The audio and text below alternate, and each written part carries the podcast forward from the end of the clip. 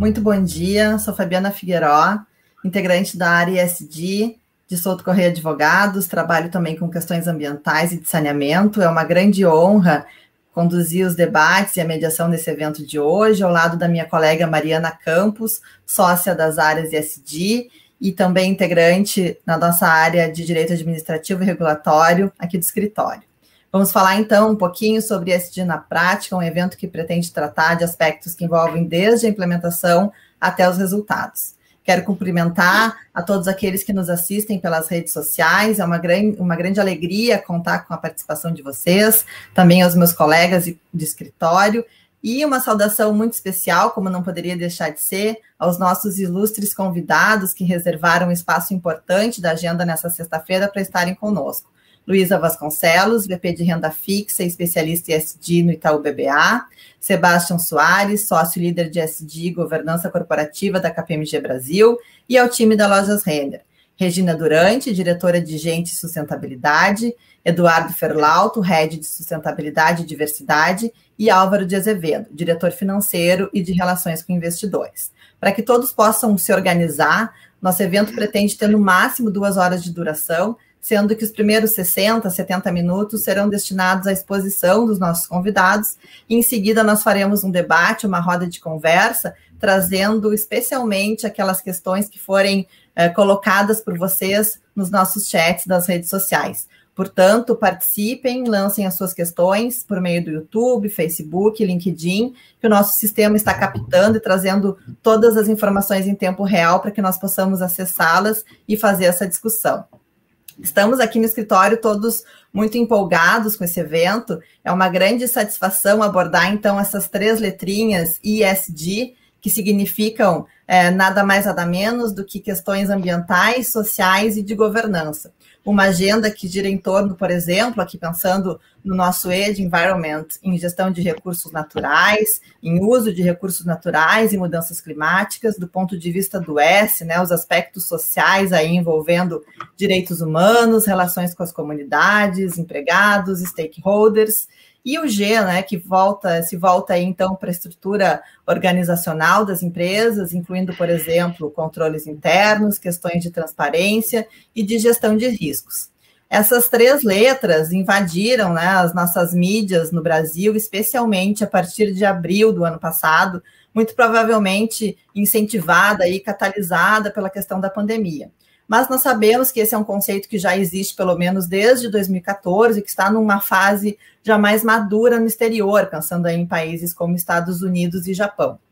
O fato é que os números dão conta de que cerca de 30 trilhões em ativos mundialmente hoje estão sob a gestão de fundos que aplicam seus recursos em negócios e empresas que têm práticas sustentáveis. Números, então, muito importantes para a economia mundial. É, se essa discussão na mídia por alguns é visto como um certo modismo, algo que tende a passar. Nós aqui no escritório entendemos diferente. Entendemos que essa é uma agenda que veio para ficar e que tende a se incrementar. E não estamos sozinhos, né? Nós podemos falar aqui, por exemplo, de players extremamente relevantes do mercado, como é o caso, por exemplo, da BlackRock, né? A maior gestora de ativos mundial, que já se posicionou e tem ajudado aí a pautar essa questão é, especialmente ao longo dos últimos anos. A BlackRock, então, já anunciou um movimento no sentido de deixar de investir em setores que têm aí uh, questões intensivas relacionadas a carbono e migrar, então, para investimentos em segmentos que envolvem energia limpa, incentivando a chamada transição energética. Aqui no escritório, atentos a todo esse movimento, nós também tratamos de organizar os nossos profissionais, pensando aí na transversalidade do tema. É, identificamos aquelas, aqueles advogados que têm já uma bagagem bastante grande em temas relacionados à área, como, por exemplo, direito ambiental, direito trabalhista, direito societário, questões envolvendo mercados de capitais e compliance, por exemplo, que organizamos né, uma área estruturada para poder ajudar os nossos, nossos clientes na construção dessa agenda e na consolidação de uma jornada ESG. Hoje, então, aqui falando sobre esse tema que envolve é, o propósito das empresas, que está muito relacionado à questão também do retorno financeiro, que é algo é, fundamental aqui aos negócios, mas que se alia certamente à questão de perenidade, isso ficou muito claro a partir da pandemia, quando se verificou que aquelas empresas que tinham sim essas práticas já estruturadas e consolidadas conseguiram se sair melhor, é que nós pretendemos dividir com vocês um pouco do conhecimento dos nossos convidados e vamos começar então aqui trazendo a experiência da KPMG através da pessoa do Sebastian Soares. O Sebastian é sócio líder de SD, governança corporativa da KPMG Brasil, já trabalhou no escritório da KPMG em Tóquio e hoje é o atual responsável pela prática japonesa da empresa aqui no país. A KPMG, que é um player importante do setor, que se comprometeu junto com outros gigantes da área de auditoria e consultoria em 2020 no Fórum Econômico Mundial em Davos, em contribuir para esse processo de normatização de indicadores e de ajudar as empresas então nessa jornada. E particularmente o Sebastião, na minha opinião, é um dos embaixadores do tema. Tenho acompanhado, Sebastião, atentamente os seus posicionamentos aí nas discussões nas redes sociais, especialmente no, nos últimos dois anos, e certamente irás contribuir muito aqui para o nosso debate. Seja bem-vindo, a palavra é sua pelos próximos 20 minutos. Obrigado, Fabiana. Bom, só fere apresentação aí, acho que eu podemos me pular aqui. Bom, brincadeiras à parte, bom dia a todos. Queria muito agradecer aí em nome da KPMG ao Anderson, a você, Mariana, e aí ao escritório Souto Correia, por esse convite, né, para a gente falar um pouquinho aí dessa temática tão importante é, e eu diria que tão sempre foi importante, mas agora para nós é importante e crucial aí para a sobrevivência dos negócios no tempo, né? Então, prazer enorme, meu nome é Sebastião Soares, eu trabalho há quase 25 anos aqui na KPMG, e como você disse, Fabiana, eu lidero aqui a área de ESG e de governança daqui na KPMG do Brasil. Eu queria começar, talvez, com uma, uma pergunta e um debate provocativo, efetivamente, do que é o ESG, né? do que a gente está falando eh, a respeito de ESG. E uma coisa que eu concordo muito com, com a sua abertura, Fabiana, é que dessa vez é uma temática que é sem retorno, que ela veio para ficar e, como eu disse, vai ser crucial aí para as empresas aí uh, no futuro. Então, primeiro, o que, é o ESG? O que, é o tal do ESG? Né? Aqui no Brasil, acho que a gente já trata dos temas de, so, de, sociais e dos temas de sustentabilidade há décadas, então não é efetivamente um tema novo. Acho que o que muda agora eu, e por que, que foi alçado a esse patamar é essa questão aí de você ter um olhar muito maior aí de um grupo de stakeholders. Né? Então, o ESG, o que é o ESG? O ESG é uma construção de uma agenda né, de gestão de negócios, olhando os aspectos sociais e os aspectos ambientais, numa visão de longo prazo, com uma contribuição para o planeta e para a sociedade por trás do lucro. Acho que é, eu entendo que essa, para mim, é a melhor definição do que são essas três letras. É exatamente uma construção de agenda de gestão dos negócios, né? A gente tem visto um pouquinho de confusão no mercado em entender que ESG é questão de filantropia, ou é questão de abraçar a árvore, de trocar o canudinho lá de plástico por, por material reciclável, faz parte, mas o ESG é uma jornada muito mais integrada aí em relação às questões socioambientais e tendo a governança aí como vetor né, e pilar é, importante de conexão dessa, dessa jornada. Então, é, e por que por trás do lucro? Porque a, a, o lucro pelo lucro não será mais aceito. Né? Então, as empresas existem para fazer lucro, não há nenhum problema nisso, mas quando você olha hoje um grupo maior de stakeholders, né, o seu colaborador, o seu cliente, o seu fornecedor, a sociedade civil, as ONGs, o governo, os seus investidores, o fomentador do capital financeiro, então, primeiro que você tem um grupo maior né, de stakeholders olhando para sua empresa e olhando agora qual que é o seu propósito, qual que é o seu legado e contribuição para a sociedade e para o planeta por trás desse lucro. Então, problema zero de fazer lucro, as empresas existem para esse propósito. O que muda agora é qual é esse propósito, esse legado e essa contribuição por trás desse lucro e como equalizar e equilibrar as demandas dos stakeholders com retorno aí aos investidores, né, aos proprietários da, das empresas. E aí, Fabiana, por que que é, efetivamente é uma agenda sem retorno? Acho que eu queria talvez listar aqui cinco, seis fatores para talvez corroborar e trazer para um, um, um, aterrizar um pouco mais na prática do porquê que dessa vez não vai ser mais greenwashing. Eu acho que o mercado, de forma geral, vai saber separar o joio do trigo é, e quem tratar essa agenda efetivamente aí como um greenwashing ou como um social washing vai ter vários problemas aí à luz desses stakeholders, né? Acho que o primeiro fator você comentou um pouquinho, Fabiano, na sua introdução, é, é a nossa infeliz experiência com Covid, né? Acho que a Covid ela tem demonstrado que a gente falhou efetivamente aí nos nossos compromissos que já fizemos, né, em anos anteriores, em relação à questão da redução da miséria, a questão da fome. É, acho que muito foi feito, principalmente com o engajamento aí da sociedade civil, mas ainda assim o que a gente vê é que a gente falhou nos nossos compromissos. A gente ainda tem uma parcela considerável da população passando sem fome e não conseguindo aí ascender as camadas ah, de sair da miséria. Então, a experiência da Covid, o primeiro fator aqui de que colocou lupa ah, nessa agenda de ESG e nesse compromisso e nessa responsabilidade que a gente tem efetivamente aí que assumir com propriedade, com engajamento. Né?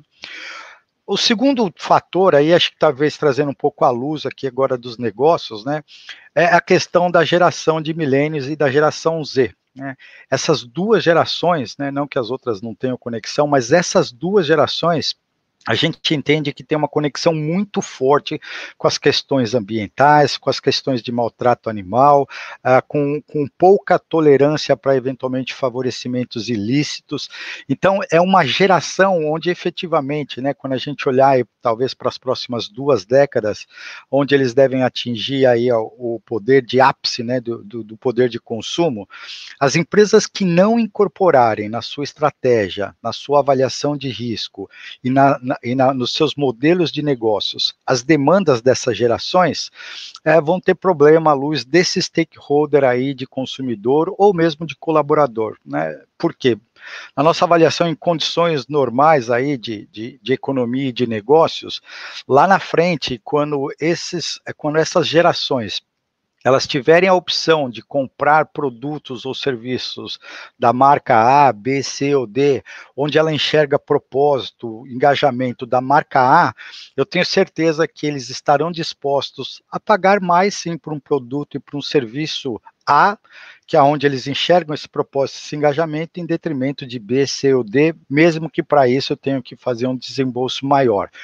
Porque vão querer se associar efetivamente aí com marcas uh, e serviços e que, que tenham efetivamente aí essa questão do propósito. Né?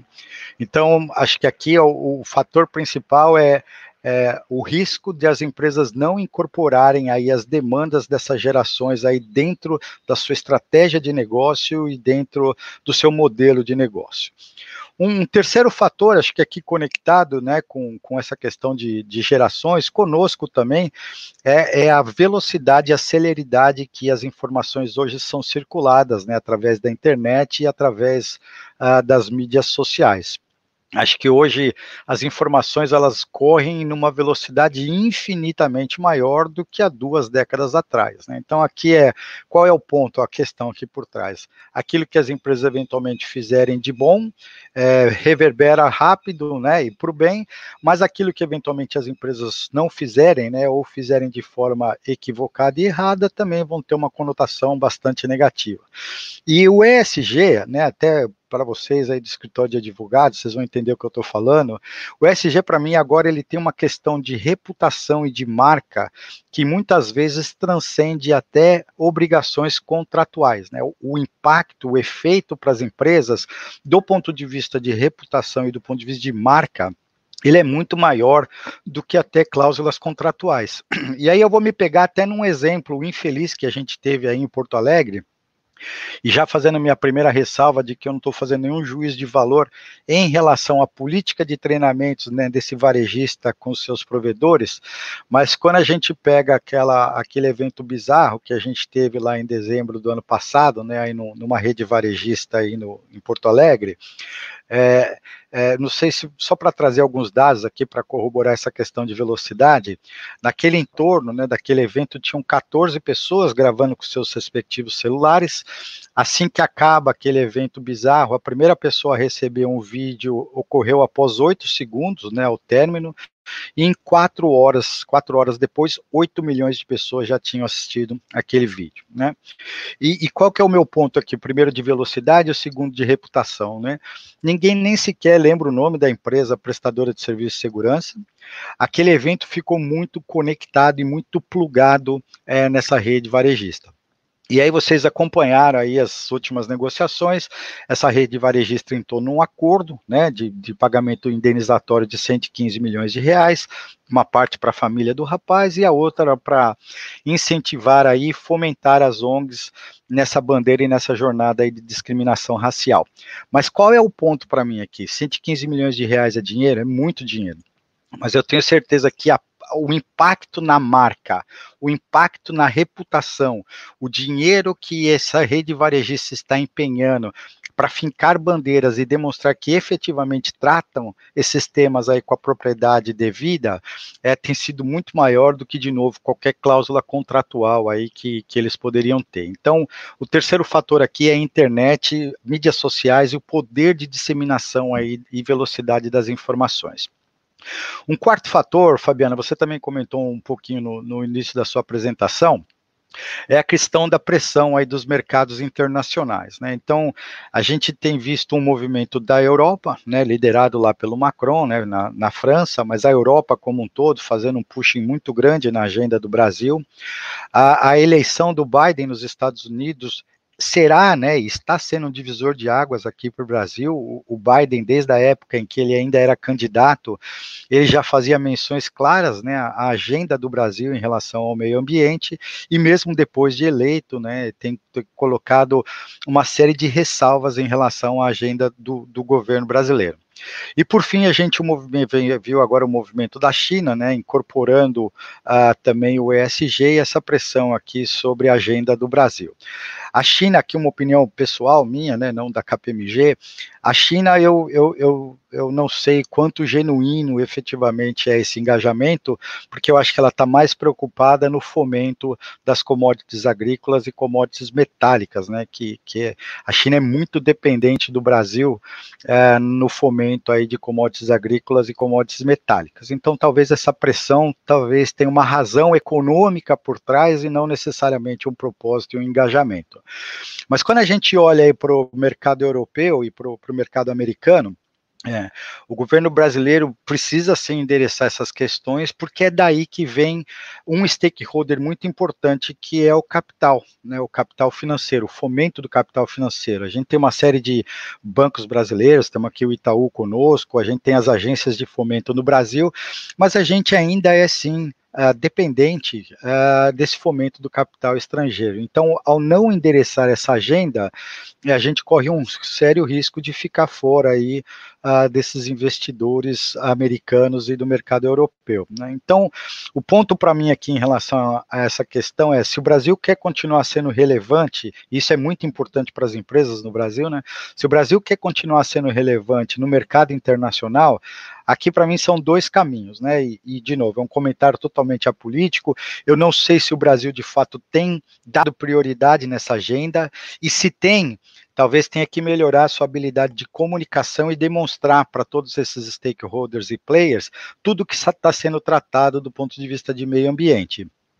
E se não está tratando com propriedade, vai ter que ter uma guinada aí de 180 graus para efetivamente colocar a, a foco nessa agenda.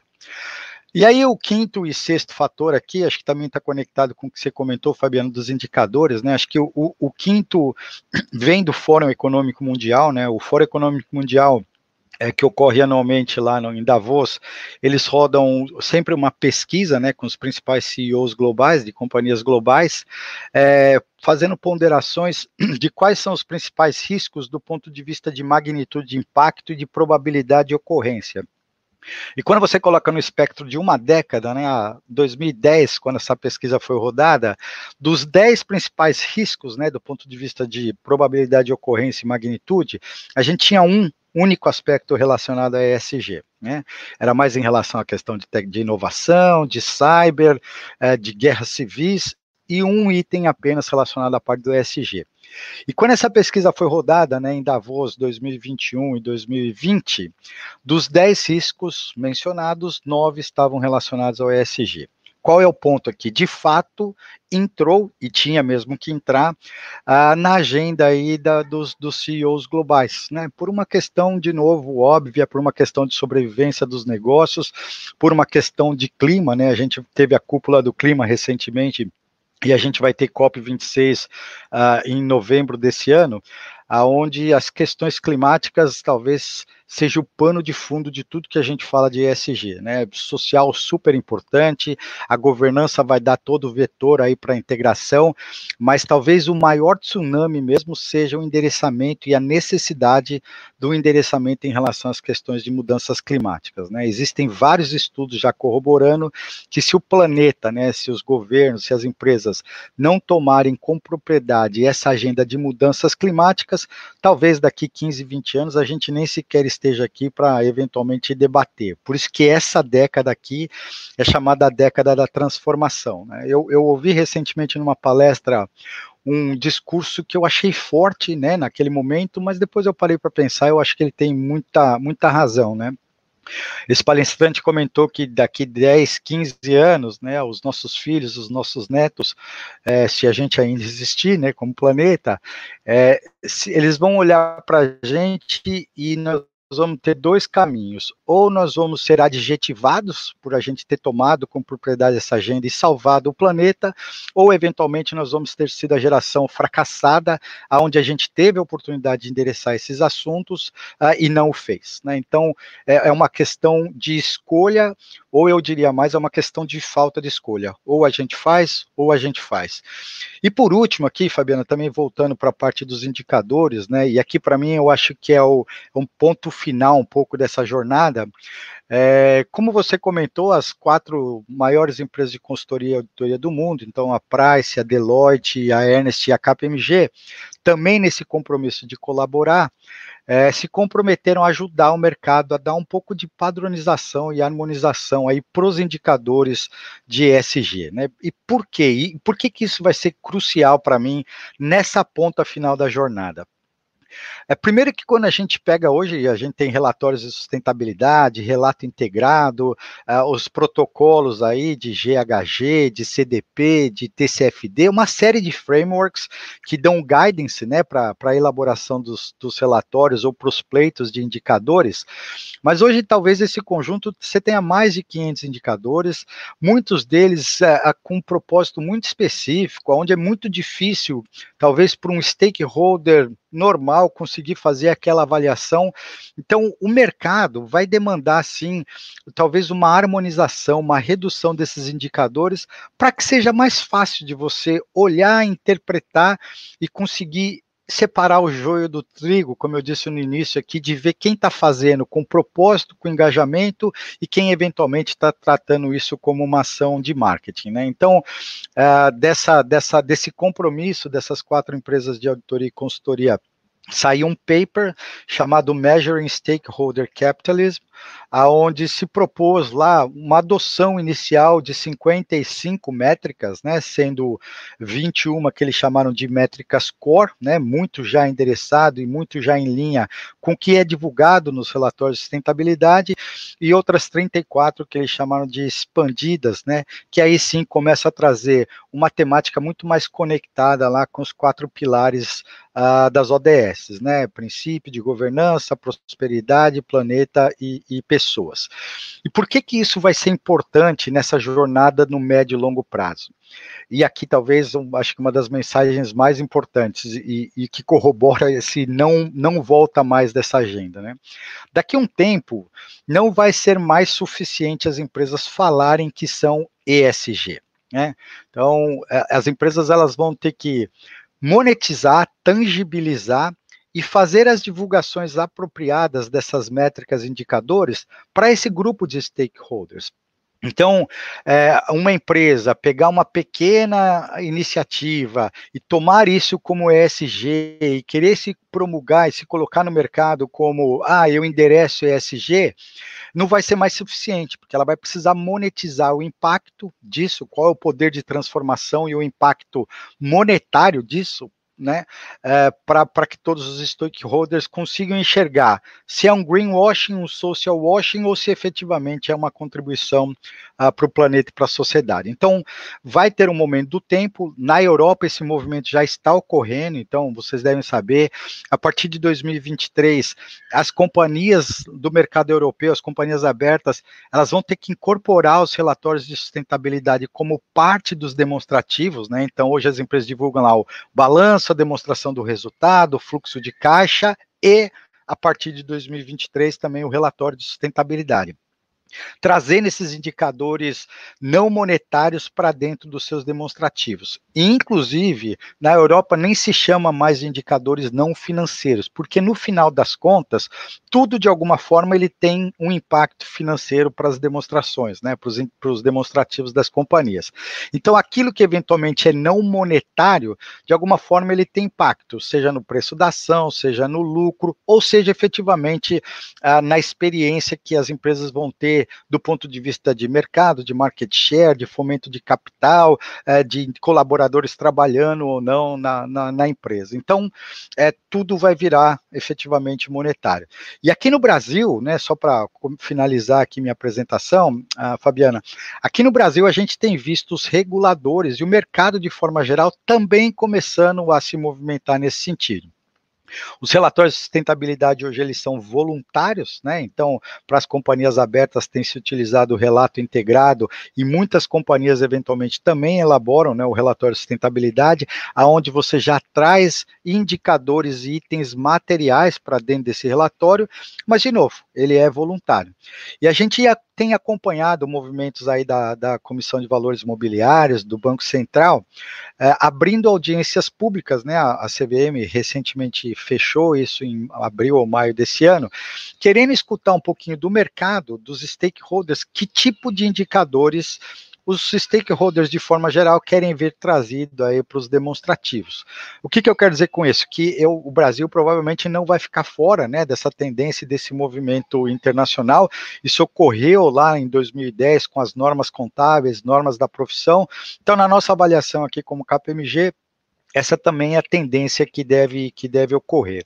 E aí, para finalizar, talvez, né, Fabiano, depois a gente vai ter oportunidade de um bate-papo. Uma outra coisa que eu tenho escutado muito é como que. E, eu escuto muita gente falar que o ESG só vai impactar as grandes corporações tal, e eu, sinceramente, discordo muito uh, dessa afirmação. Eu, eu, acho que o SG talvez venha em duas ondas, né? Uma onda muito maior, um tsunami muito maior afetando as grandes corporações por motivos óbvios, econômicos, porque são essas grandes corporações que têm o poderio econômico num primeiro momento de transformação. Então, se elas não o fizerem, muito provavelmente a gente vai ter pouco tempo e pouco recurso disponível para endereçar as agendas, né? Então, por isso que talvez essa agenda tenha sido nesse momento liderada por essas grandes corporações, mas eu acho um ledo engano a gente achar que isso não afeta todo mundo, porque em algum momento do tempo e de um curtíssimo espaço de tempo, essas grandes corporações vão começar a fazer um pushing em toda a sua cadeia de fornecedores e prestadores de serviços. Porque, como eu falei, como é uma questão de risco reputacional e risco de marca, vai sim haver uma pressão e uma exigência para que exista um mínimo nível de compliance com ESG, um nível mínimo de endereçamento de questões de ESG. E para tangibilizar aqui, a gente já tem clientes interagindo conosco na KPMG pedindo ajuda para ponderar e colocar aspectos de ESG na escolha dos fornecedores e dos provedores de serviços. Então, empresas que deixaram aquela questão só de escopo técnico e preço estão começando a colocar endereçamento de escopo ESG na definição. Então, tem um checklist, se a empresa tem canal de denúncias, canais de governança formalizados, programas de equidade, de diversidade, equidade de raça, de gênero e assim por diante para passar a colocar na equação de escolha dos provedores esse componente de ESG. Então, é, para mim aqui para finalizar é dessa forma que isso efetivamente à luz dos negócios impacta e impactará todo todos uh, todas as empresas. Eu paro por aqui, Fabiana, mais uma vez agradecendo e fico aqui à disposição para o nosso fórum depois de perguntas aí. Tá? Muito obrigado. É, bom dia, pessoal. É uma satisfação enorme para mim estar aqui discutindo esse tema tão relevante com vocês. Muito obrigada, Sebastian, é, por esse panorama é, inicial, por demonstrar por que, que o ISD é uma temática sem, sem retorno. Certamente foram contribuições muito valiosas para o tema, né? Essa questão de que o lucro pelo lucro não vai ser mais aceito, de que precisa ter um propósito e uma contribuição por detrás desse lucro. É, a sua exposição sobre a agenda de gestão de negócios, essa definição que o senhor nos trouxe aqui, foi extremamente clara. É, o senhor conseguiu trazer alguns elementos que foram muito enriquecedores aqui para o nosso evento de hoje. E para mim, novamente, é uma satisfação muito grande é, fazer parte desse evento. Eu agora, então, gostaria de passar a palavra para a nossa próxima painelista, a doutora Luísa de Vasconcelos. É, gostaria desde já agradecer pela sua participação, doutora Luísa. A Luísa é formada em Direito e Administração pela Fundação Getúlio Vargas. Ela é mestre em Negócios pela Harvard Business School. Ela é VP de, venda, de Renda Fixa e especialista em ESG no Itaú BBA.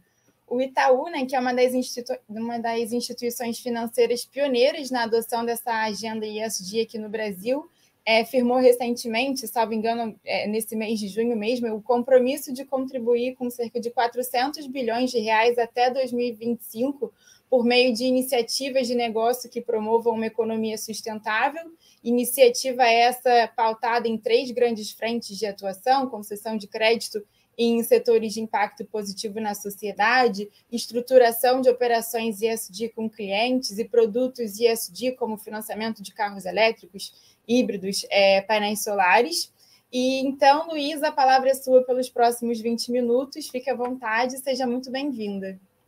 Obrigada. Muito obrigada, Mariana e o time do Soto Correia pelo convite. E obrigada também aos meus colegas, tanto da KPMG quanto da Renner, que também estão no evento.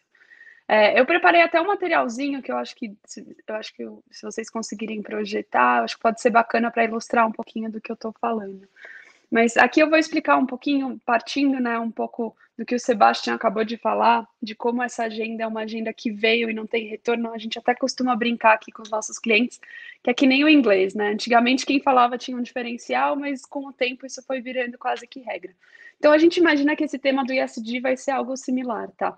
que as empresas vão começar a olhar agora, talvez com um pouco mais carinho, mas no futuro, quem não fizer vai estar em desvantagem.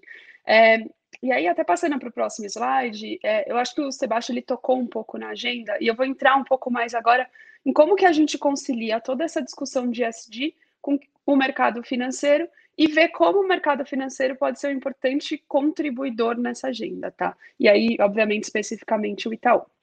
Uh, então, os títulos ISD, de uma forma geral, eles surgiram com uma agenda global, né, que foi a discussão que teve na ONU, na Assembleia Geral, que discutiu em 2015 a questão dos Objetivos de Desenvolvimento Sustentável. Então, eles definiram lá 17 objetivos que todos os países e membros da ONU estariam comprometidos, de alguma forma, a chegar e, e promover, tá? E aí, toda vez que a gente fala dos títulos ESG, eles têm que necessariamente estar associados a um desses macro-objetivos, tá? A gente tem também várias taxonomias ao redor do mundo. No mesmo ano, por exemplo, da Assembleia Geral da ONU, teve também o Acordo de Paris.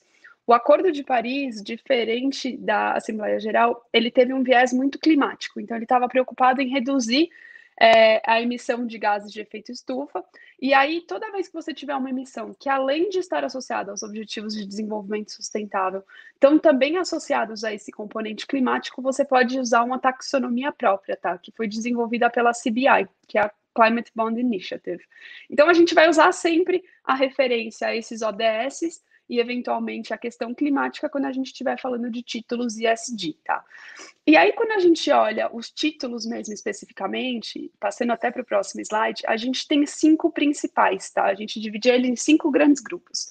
O primeiro que são os três ali, que é o verde, o social e o sustainability, né, que a gente chama de sustentável.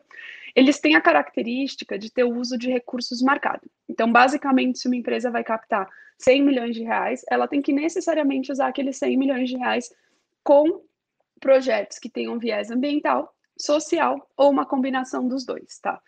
É, esses títulos, essa é a principal característica, então a companhia tem uma obrigatoriedade de demonstrar como ela está selecionando esses projetos, como ela está gerindo os recursos que estão sendo captados para o projeto, de forma que demonstre que não está confundindo com outros recursos usados, por exemplo, para pagar dívida, e que ela vai reportar ao mercado pelo menos uma vez por ano que ela, como ela está usando e como ela está evoluindo em relação a esse uso de recursos, tá?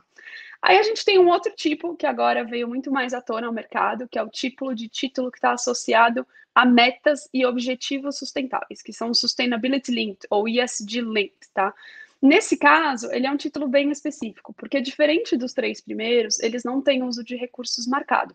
Você basicamente tem que ter uma estratégia de negócio da companhia, uma estratégia de sustentabilidade. Esses dois têm que se integrar. No momento que eles se integram, nascem justamente essas metas, esses compromissos que a companhia ou emissor firma. E aí, esses compromissos vão sendo acompanhados ao longo do tempo. E caso a companhia atinja ou não, vão ter alterações na estrutura do instrumento financeiro. O que, que são essas alterações? Normalmente é ajuste de taxa, tá? Assim, seja um ajuste para cima ou para baixo, a gente pode ter tanto a ótica positiva quanto negativa, mas também podem ter outros ajustes é, no prazo, nas garantias, assim, dá para ser bem criativo, tá? E aí tem o último título de título, que é o de transição, que a gente até coloca aqui. A gente costuma brincar que ele é o título coringa, tá? O de transição foi feito para empresas que estão numa economia ainda muito emissora, eles têm um viés naturalmente climático, e é justamente para ajudar essas companhias a fazerem uma transição para uma economia mais sustentável e menos poluente, tá? Ele pode ser tanto do tipo uso de recursos, quanto do tipo vinculado a metas. Por isso que a gente brinca que ele é o Coringa, tá? É, aí, passando até para o próximo slide, a gente traz um pouquinho um comparativo. Então, como eu falei, a gente divide em dois grandes grupos de produtos, e aí, dentro de cada um deles, tem alguns requisitos que a gente precisa cumprir para poder estar tá fazendo esses títulos. Então, por exemplo, nos três primeiros, como você tem o carimbo no uso do recurso, você tem algumas categorias que são elegíveis. Por exemplo, no ambiental, energia renovável, eficiência energética, gestão de água, adaptação ao clima. No social, é, infraestrutura básica, moradia acessível, segurança alimentar. Qual que é a grande diferença, tá, do social para o ambiental? No ambiental, você simplesmente precisa mostrar que o título é elegível à categoria. No social, além de você mostrar que ele é elegível à categoria, por exemplo, moradia acessível, você precisa identificar a população que está sendo beneficiada. Então, não é simplesmente algo teórico, você precisa realmente demonstrar que tem alguém sendo beneficiado por um impacto positivo ou por uma adicionalidade social. É, e aí, no último, que é o ESG Linked, diferente do primeiro, ele não tem limitação em termos de categoria, só que você vai ter que, de fato, selecionar as metas e KPIs que vão ser utilizadas. E para fazer isso, você faz toda uma análise de materialidade da companhia, que vai passar por olhar tanto o setor e o que, obviamente, é, o mercado diz a respeito do que é material naquela área, que a gente pode pegar, por exemplo, no SASB, como também o que a própria companhia considera como material. Então, empresas mais evoluídas no assunto, como é o caso da Renner, eles devem contar já já, fazem esse processo de discussão com os stakeholders do que é materialidade, e com base nisso, é, você consegue definir o que, que são os temas mais relevantes para a organização, tá? Então, isso é um pouquinho dos produtos. E aí eu vou entrar agora um pouco em como que o Itaú tem estruturado, tá? A gente acredita muito nessa agenda ESG. Em função disso, a gente criou aqui dentro do banco, e foi um dos primeiros bancos brasileiros a fazer isso, um time 100% dedicado ao ESG, que é o time que eu lidero, que ele permeia todo o atacado, tá? Então, qual que é a nossa lógica? É um grupo transversal, até se puder passar pelo próximo slide, que a gente tem todo o suporte do senior management, e aí a gente tem pessoas dentro do time que tem background bem diverso, engenheiros ambientais, é, eu que sou formada advogada e administradora, tem pessoal, tem gente que é engenheiro, economista, e a gente vai avaliar não só os aspectos financeiros da transição, como também os aspectos de ESG ou de sustentabilidade, tá? E aí é justamente quando a gente encontra esse balanço que a gente faz as operações. E aí, contando um pouquinho do Itaú, né? Qual é a nossa experiência? aí passando até para o próximo slide. Aqui dentro do banco, é, o ISD, né, ou talvez a sustentabilidade, ela não é novidade. A gente já faz isso há mais de 20 anos. É, e é referência, tá? A gente foi o primeiro banco a fazer parte do Dow Jones Sustainability Index. Desde a sua criação, a gente está no índice. A gente é signatário dos princípios do Equador e é aderente a de, vários, de vários, vários princípios e acordos, convênios, que justamente mostram esse nosso comprometimento. E o que, que a gente faz? A gente pega toda essa experiência que a gente tem na área de sustentabilidade e passa ela para a área de negócios. Então, alavancando nesse conhecimento para poder ajudar os nossos clientes. Até como a Mariana antecipou, esse ano a semana passada a gente de fato divulgou nosso compromisso, tá, com o tema. Isso não é coisa nova. A gente já tinha divulgado o compromisso em 2019, que era destinar 100 bilhões de reais para setores de impacto positivo, dos quais 15 era para energia renovável. E agora a gente resolveu ampliar a nossa ambição. Então a gente do 100 foi para 400 bilhões de reais, e aí a gente ampliou também o escopo, que vai ser também para a questão de economia sustentável, que seja cada vez mais verde e inclusiva. Então, a gente definiu os setores que a gente quer focar, e isso vai incluir tanto operações bilaterais quanto operações também de mercado de capitais. E o que é bacana aqui é que para a gente dentro do Itaú não interessa é, qual o produto que o cliente toma, tá? A gente basicamente tem uma equipe que faz toda a análise, diagnóstico e SD dos nossos clientes. Uma vez que ele passa por essa análise e recebe, vamos falar aqui, um chassi positivo, ele está apto a usar qualquer produto do banco e não só os produtos que já existam na prateleira. Então é algo super customizado, tá? Que é muito bom, porque nessa agenda ISD acaba que muitas coisas têm que ser customizadas, porque cada empresa é uma, cada empresa tem uma estratégia diferente, o impacto que ela vai querer gerar na sociedade. Então a gente acaba ajustando isso, tá? E o que é mais bacana é que quando a gente olha o que, que a gente está fazendo nessa agenda, até passando aqui para o próximo slide, a gente tem uma ampliação super ampla. Como eu comentei, é uma agenda estratégica dentro do Itaú, que foi reforçada até recentemente, e a gente estrategicamente decidiu que a gente não cobraria por esse serviço. Então, toda a assessoria ISD que a gente dá para os clientes, ela é feita de forma gratuita, como uma adicionalidade. Porque o que a gente quer no final do dia é que cada vez mais o financiamento das empresas seja feita de forma sustentável. E a gente acredita que é importante fazer isso de uma forma positiva. Não simplesmente dizendo, ó, esses setores a gente não vai olhar, mas simplesmente dizendo, se você tem uma operação que é mais sustentável, você vai ganhar um benefício por conta disso. E aí, quando a gente olha o que a gente tem trabalhado, a gente trabalha em três principais frentes. A primeira é a education é, do mercado de uma forma geral. Muitas vezes a gente é chamada por clientes para dar treinamentos internos, apresentações para o board, para ajudar que eles também internamente consigam levar esses projetos e ganhar suporte interno, tá? O segundo é uma assessoria que a gente chama pré-captação ou pré-emissão. A gente assessora a companhia a criar todo um, um arcabouço de captação sustentável, que normalmente passa pela elaboração de um framework, e aí, com base nisso, a companhia está apta não só a captar no mercado de capitais, como também no mercado bilateral de dívida com bancos ou até mesmo com multilaterais, tá?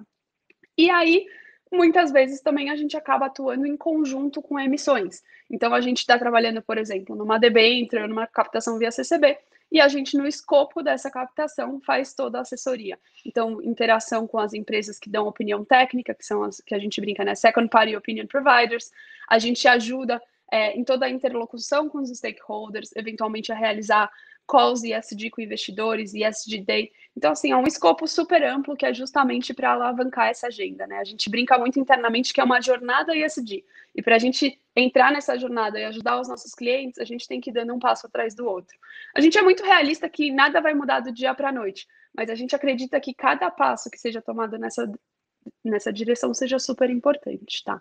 E aí, quando a gente olha isso em termos de número, tá até no próximo slide, a gente aqui no Itaú tá líder nesse mercado, tá? Então, assim, já tiveram esse ano 18 operações ESG no mercado de capitais, por exemplo. Aí, por que, que eu digo mercado de capitais? Porque o mercado bancário é muito mais difícil de você é, acompanhar, né? Até porque muitas operações não são públicas. Mas dessas 18 operações, a gente teve envolvida em 11, o que soma quase 5 bilhões de reais. Acho que a última foi a operação da TIM, que saiu semana passada ou retrasada, que a gente estava envolvido, meu time que coordenou.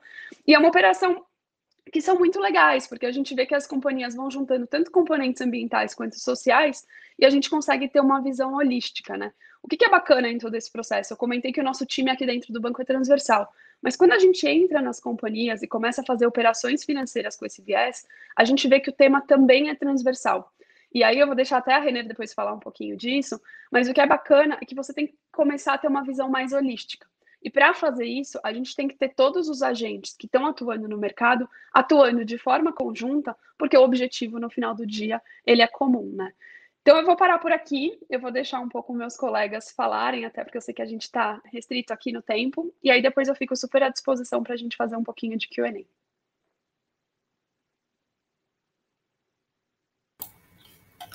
Muito obrigada, Luísa.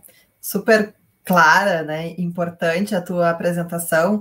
Nós já tivemos a oportunidade de conversar um pouquinho com a Luísa internamente no escritório, né, num, num bate-papo envolvendo a nossa área ESG, e quando a gente viu a apresentação da Luísa, imediatamente nós pensamos, a gente precisa uh, trazê-la para esse evento para dividir também com os nossos uh, colaboradores, com os nossos clientes, a experiência que ela tem para contar. E eu, particularmente aqui, né, da área ambiental, fico muito feliz uh, em ver que o engajamento né, das instituições financeiras nesse assunto, que é algo extremamente relevante aqui para motivar também as empresas a se organizarem nesse sentido. Acho que finalmente aqui sustentabilidade deixa de ocupar a caixinha né, dos, dos não fazeres e passa a ocupar a caixinha das oportunidades, da estratégia dos negócios. Então, muito obrigada, Luísa. Grande prazer te ouvir. Fica aí conosco que certamente teremos perguntas nos debates.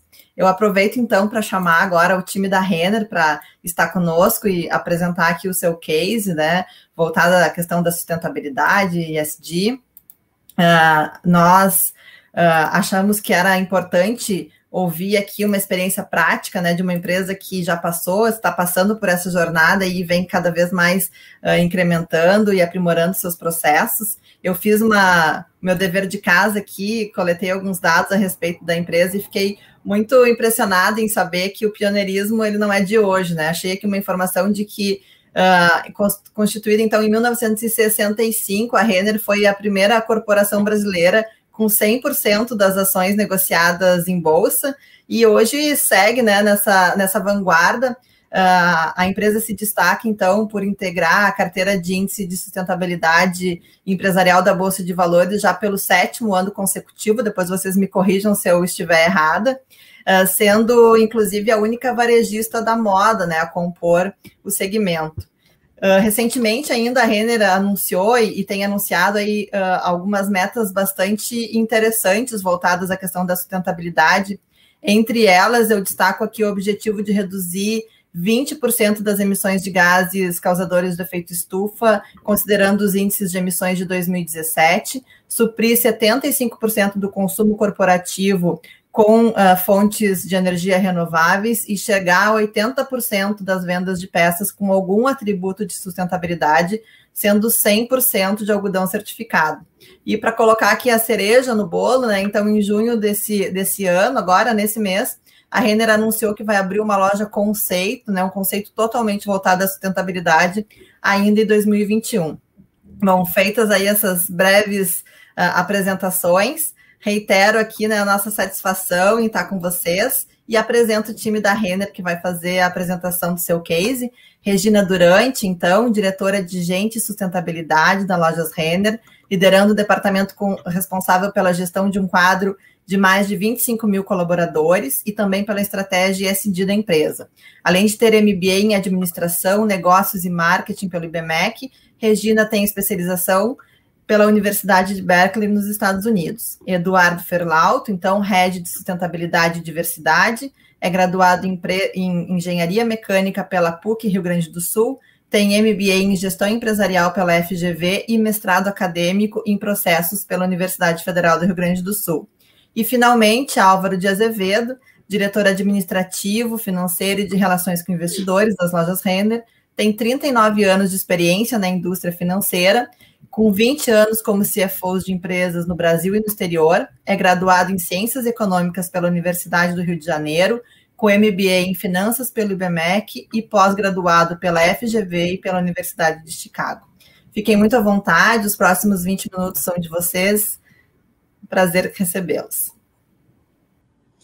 Prazer todo nosso, muito, muito obrigada. Uma honra poder compartilhar o Case Renner mas muito mais feliz de poder aprender cada vez mais sobre esse tema. Né? Esse é um tema que não tem fim, a gente está sempre estudando, está sempre podendo fazer mais e melhor, e poder participar de uma roda de conversa como essa é muito importante, porque com certeza, ouvindo tantos colegas bacanas aqui, a gente vai aprender cada vez mais. Então, obrigada pelo convite. A gente tem uma apresentaçãozinha, então, se vocês puderem projetar, por favor. Sim, a nossa TI está conectando. Tá ótimo. Perfeito, obrigada. Pode, pode passar. Bom, a ideia aqui de mostrar rapidamente para vocês, pessoal, é, em primeiro lugar, falar que ISD é uma jornada, assim como o Sebastião trouxe, né, a Luísa também, a própria Fabiana na introdução. É, não é do dia para a noite, né, que se faz ISD. ISD é uma agenda que ela é de muito longo prazo e dentro da Lojas Renner SA, que é o conglomerado de empresas, né, marca Renner, Ashua, Yukon, Kamikado e Realize, que é a nossa instituição financeira, nós temos uma grande proposta de valor de todo este conglomerado de empresas, né, que é Lojas Renner SA, que é entregar a melhor experiência em moda e lifestyle para o segmento médio-alto, encantando nossos clientes com produtos e serviços de qualidade a preços competitivos por meio de um ecossistema inovador e sustentável. Então, dentro da nossa própria proposta de valor, a sustentabilidade é um determinante para que a gente efetivamente tenha um diferencial não só para o nosso cliente, mas para a gente mudar ponteiro na sociedade também. Pode passar, por gentileza. É, aqui a gente vai falar um pouquinho então sobre a nossa trajetória, a nossa estratégia de moda responsável, os nossos compromissos públicos, e né, a, a, maior parte deles aqui a Fabiana cobriu, é, e as nossas principais iniciativas, dá um pouco mais de detalhe para vocês aí do que a gente tem feito. Pode passar. Isso. Aqui, então, é, é uma, um breve relato, né? A gente tentou colocar no OnePage uma jornada que ela é muito longa, né, pessoal? Então, assim, começando em 1999, uh, um grupo de empresários eh, no qual a Renner fazia parte se reuniu uh, e formou né, a BVTEX, que é a Associação Brasileira de Varejo, de Varejo Têxtil, e tinha como objetivo trabalhar as questões relativas a direitos humanos e de trabalho. Depois, em 2008, né, a Renner então resolveu fundar o Instituto Lojas Renner, que era para que a gente pudesse cuidar efetivamente das questões de investimento social e comunidade, né? E nesse mesmo ano, o nosso conselho de administração então criou o comitê de sustentabilidade, formalizando então uma questão de governança bastante importante para nós acompanharmos as questões de sustentabilidade na empresa. E em 2013, então, a sustentabilidade passa a ser um valor da companhia, não que antes não fosse, né, que a gente não tivesse isso já no nosso coração, mas a gente passou a formalizar isso, né? Isso passou a fazer parte é, do grupo de valores da organização e isso foi explicitado para todos. Uh, em 2016, né, a gente estabeleceu então o nosso direcionamento estratégico, falando né, do nosso foco em moda responsável. A gente vai falar um pouquinho dele daqui a pouquinho com um pouco mais de detalhe. É, e nesse mesmo ano, a gente teve a sustentabilidade na nossa missão, que depois virou essa proposta de valor que eu mostrei para vocês. Uh, em 2018, nós tornamos públicos, então, né, os nossos compromissos com a sustentabilidade, e nesse mesmo ano, nós também lançamos o selo RE. Então, é, quando vocês vão ou forem às nossas lojas, vocês vão ver que em alguns produtos que utilizam né, matérias-primas menos impactantes, vocês vão ver um selo RE, que é justamente para identificar essas peças, né? Uh, e a gente fez isso praticando o conceito de economia circular, né? Então a gente começou a fazer isso com Redins, uh, que é basicamente a gente pegar os retalhos de sobra, né, de, de jeans, desfibrar uh, esse tecido, reutilizar o fio, esse fio vira um novo tecido que vira uma nova peça jeans, né? E aí no ano seguinte a gente fez o mesmo conceito uh, de economia circular para malharia e virou remalha, né? Uh, Bom, durante todo esse período, é importante frisar que a gente sempre teve né, as metas uh, de alguns executivos atreladas a bônus em relação à sustentabilidade, mas foi a partir de agora, em 2021, que 100% do C-Level uh, passa a ter as metas, as suas metas individuais atreladas aí à sustentabilidade, que para nós, assim, é super importante, né? Acho que é importante frisar também, né? A, a Fabiana trouxe aqui a questão do Remais, e tem é, também o lançamento em 2021, aconteceu agora em maio, do programa Plural, que é um programa que nós temos muito orgulho, porque ele amplia as questões de diversidade e inclusão. Nós sempre tivemos um posicionamento muito forte em relação ao empoderamento feminino, tanto dentro da companhia quanto na própria cadeia produtiva, mas a gente está ampliando esse espectro agora, olhando para a transversalidade da mulher e entendendo que existem outros grupos minorizados que a gente tem sim como uma companhia poder de mudar esse ponteiro também na sociedade e trazer mais diversidade para a nossa organização. Pode passar, por favor. Obrigada. Aqui uh, a gente trouxe o nosso frame de trabalho, né, o nosso conceito e a nossa estratégia relacionada à moda responsável, né?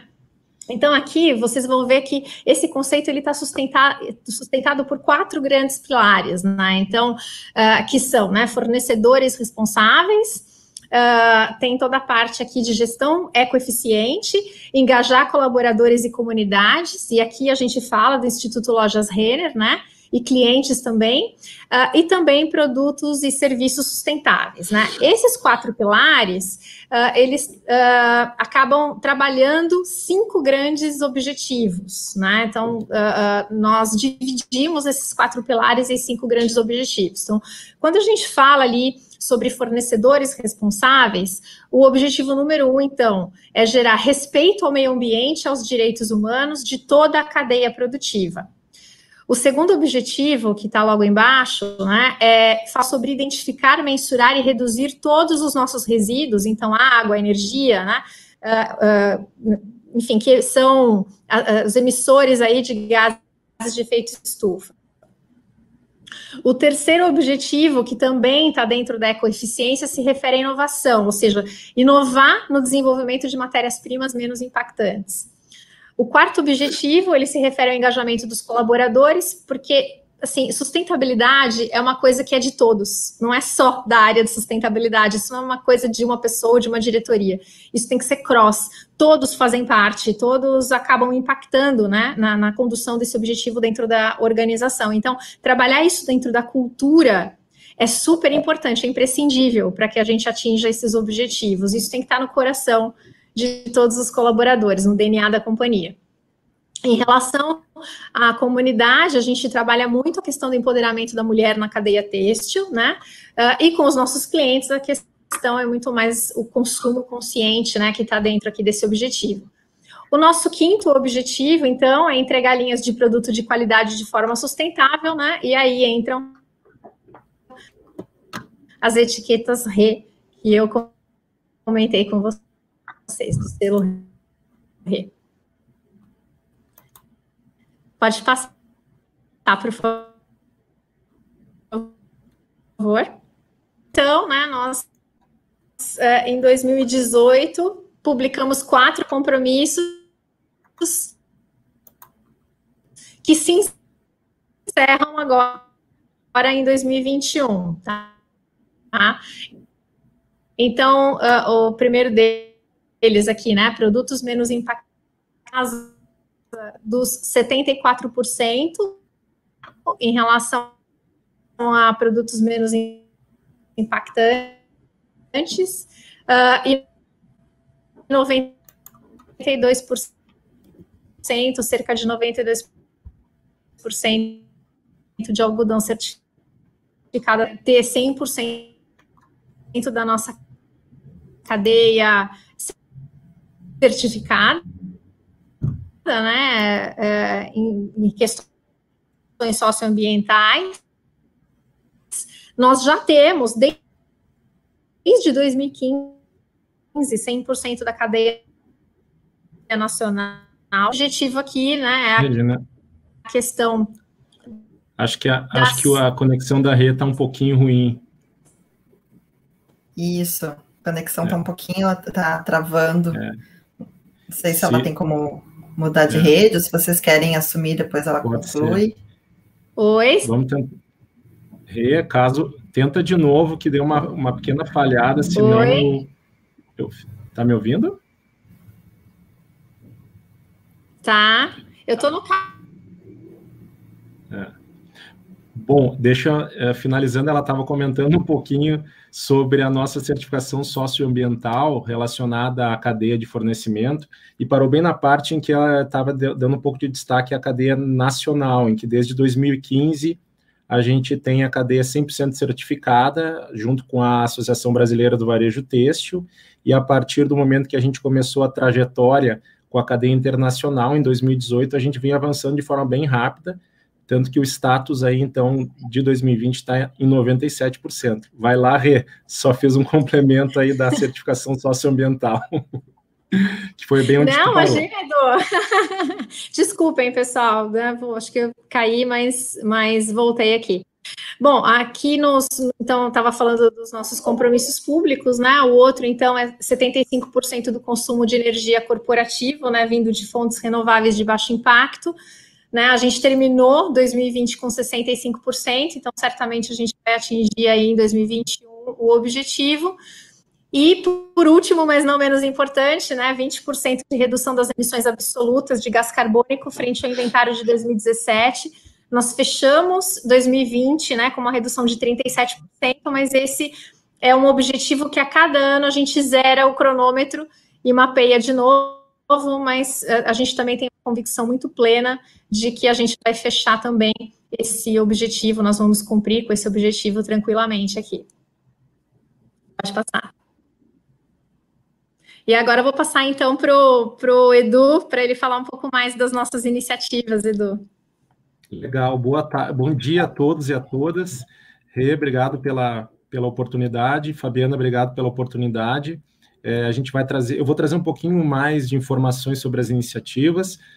Todas elas têm uma certa correlação, sim, com os compromissos públicos, outras iniciativas não, enfim, é, é amplo atuação, é ampla atuação que a gente faz dentro do tema social ambiental. Então, a ideia é dar um pouco mais de cor, é, começando pela parte de, da estratégia que a gente tem voltado para a cadeia de fornecimento, fornecimento, olhando muito a diretriz de fornecedores responsáveis. Além da atuação é, que a gente faz pelo monitoramento da cadeia, olhando muito a questão de requisitos, o desenvolvimento de fornecedores é uma, é uma prioridade também. Né? E, e, e aqui a gente traz um pouquinho de como é que a gente faz esse aspecto além do monitoramento. Né? Então, a ideia é, através do engajamento que a gente faz com a cadeia e suporte a esse desenvolvimento, olhando desde a concepção da atuação, né? a gente prevê essa atuação até o nível de empresas contratadas pelos nossos fornecedores, como é o exemplo do encadeamento produtivo, eh, em que a gente tem uma parceria com o Sebrae, já atuamos com mais de, de 134 pequenos negócios na cadeia têxtil.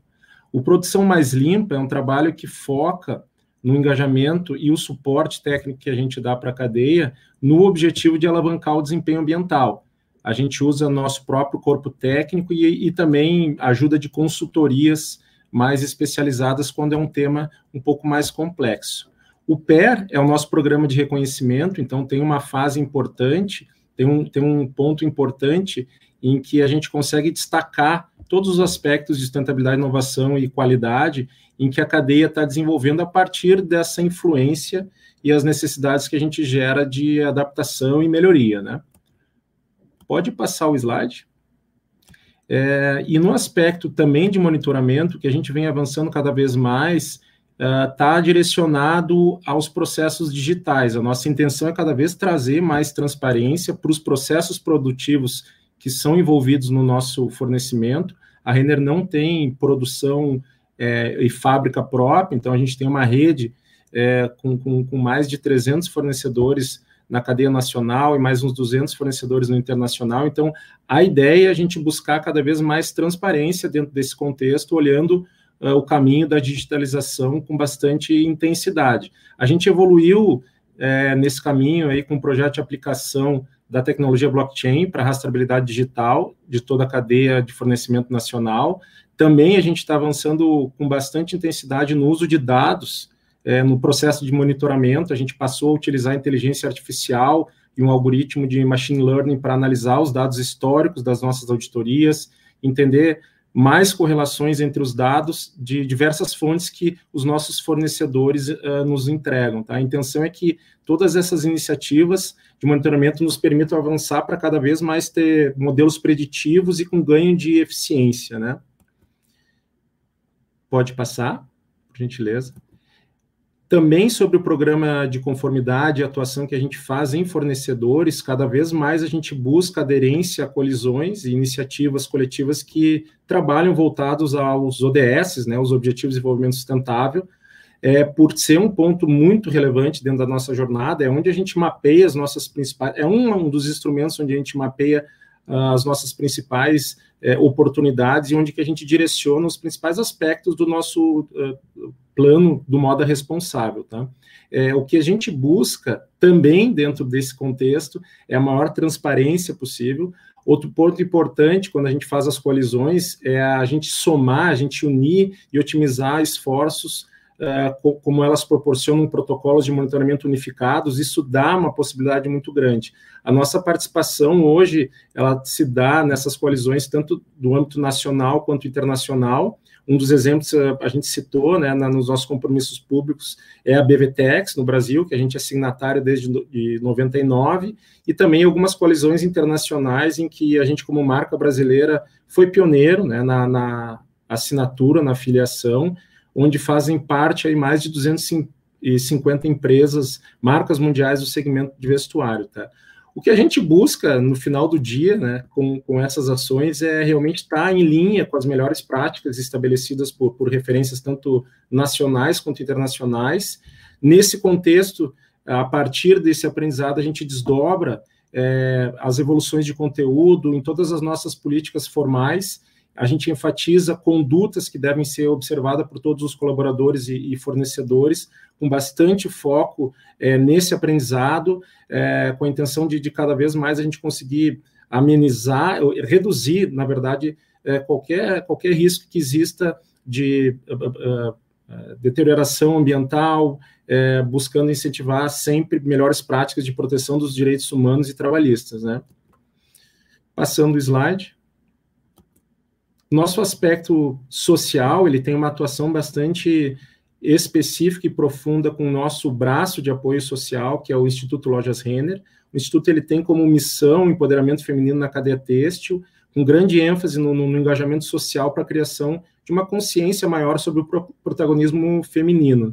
Desde a fundação do Instituto, que a retrouxe um pouco nos nossos marcos históricos, tá? que foi em 2008, a gente já investiu mais de 20 milhões em projetos com impacto que uh, resultaram aí na, na, na, no, na transformação uh, de, sobre algum aspecto de, de, qualidade de vida, de empoderamento de 20 mil mulheres, né? Passando o slide, por favor, da Igor.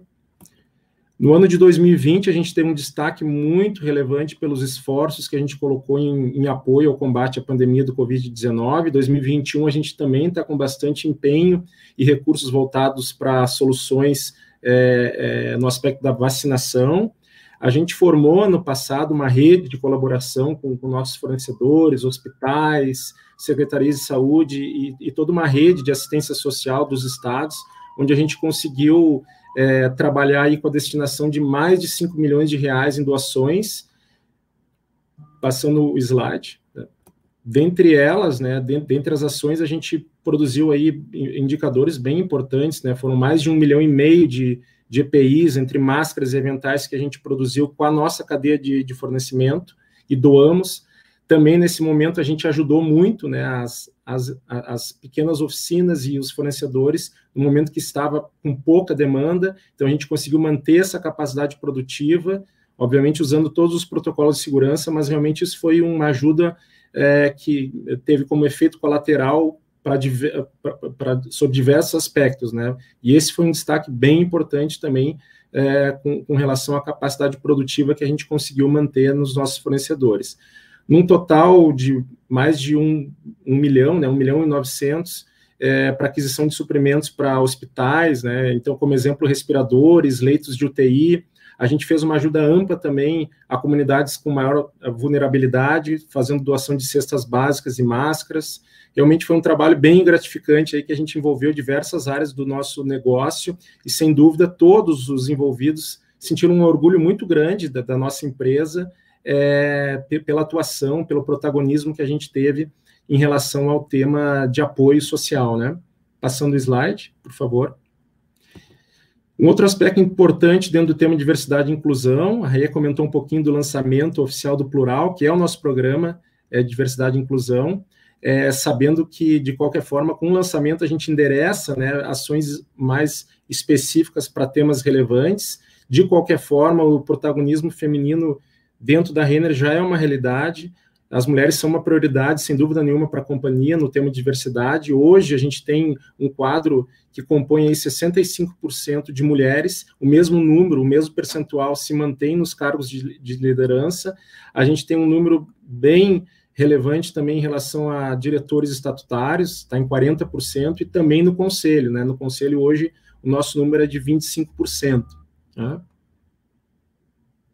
Passando o slide, obrigado.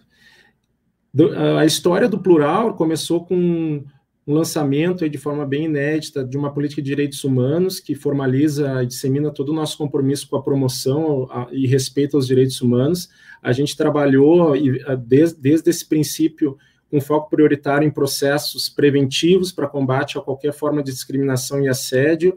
E na época da pandemia também colocamos como prioridade o tema de violência do, doméstica, que foi algo que uh, aumentou bastante durante a pandemia e nos aspectos de promoção de diversidade, o plural encabeça hoje uh, as principais temáticas, né? Então a gente está a pleno vapor aí com um olhar muito cuidadoso em relação a todos os temas prioritários. Passando o slide, por favor.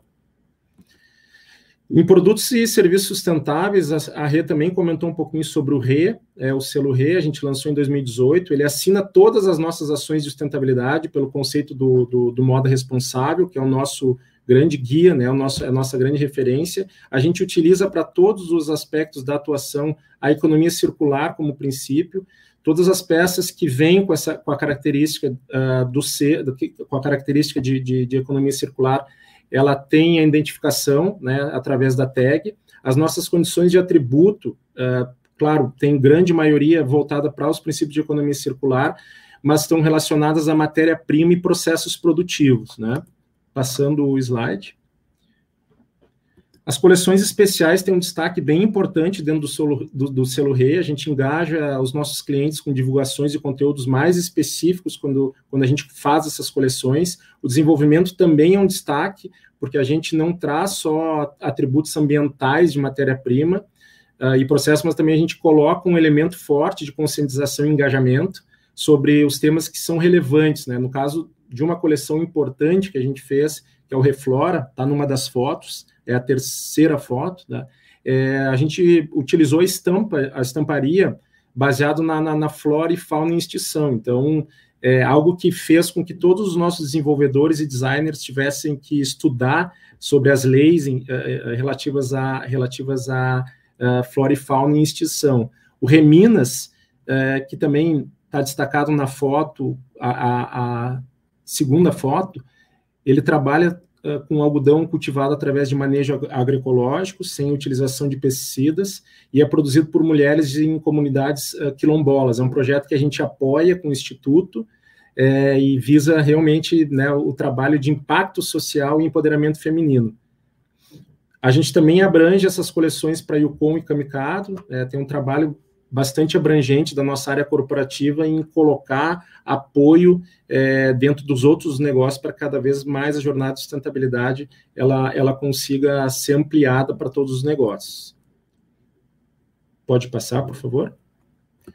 Um destaque no atributo de processos, eh, passando rapidamente, é o, é o, é o que a gente lançou na última coleção do Redins, como a Rê comentou, é feito a partir de sobras de tecido no nosso processo, e nessa última coleção a gente incorporou uma, uma condição de, de atributo de redução de consumo de água através de uma metodologia inovadora que a gente desenvolveu para mapear todo o uso de água nas etapas de confecção e acabamento de cada jeans. Né?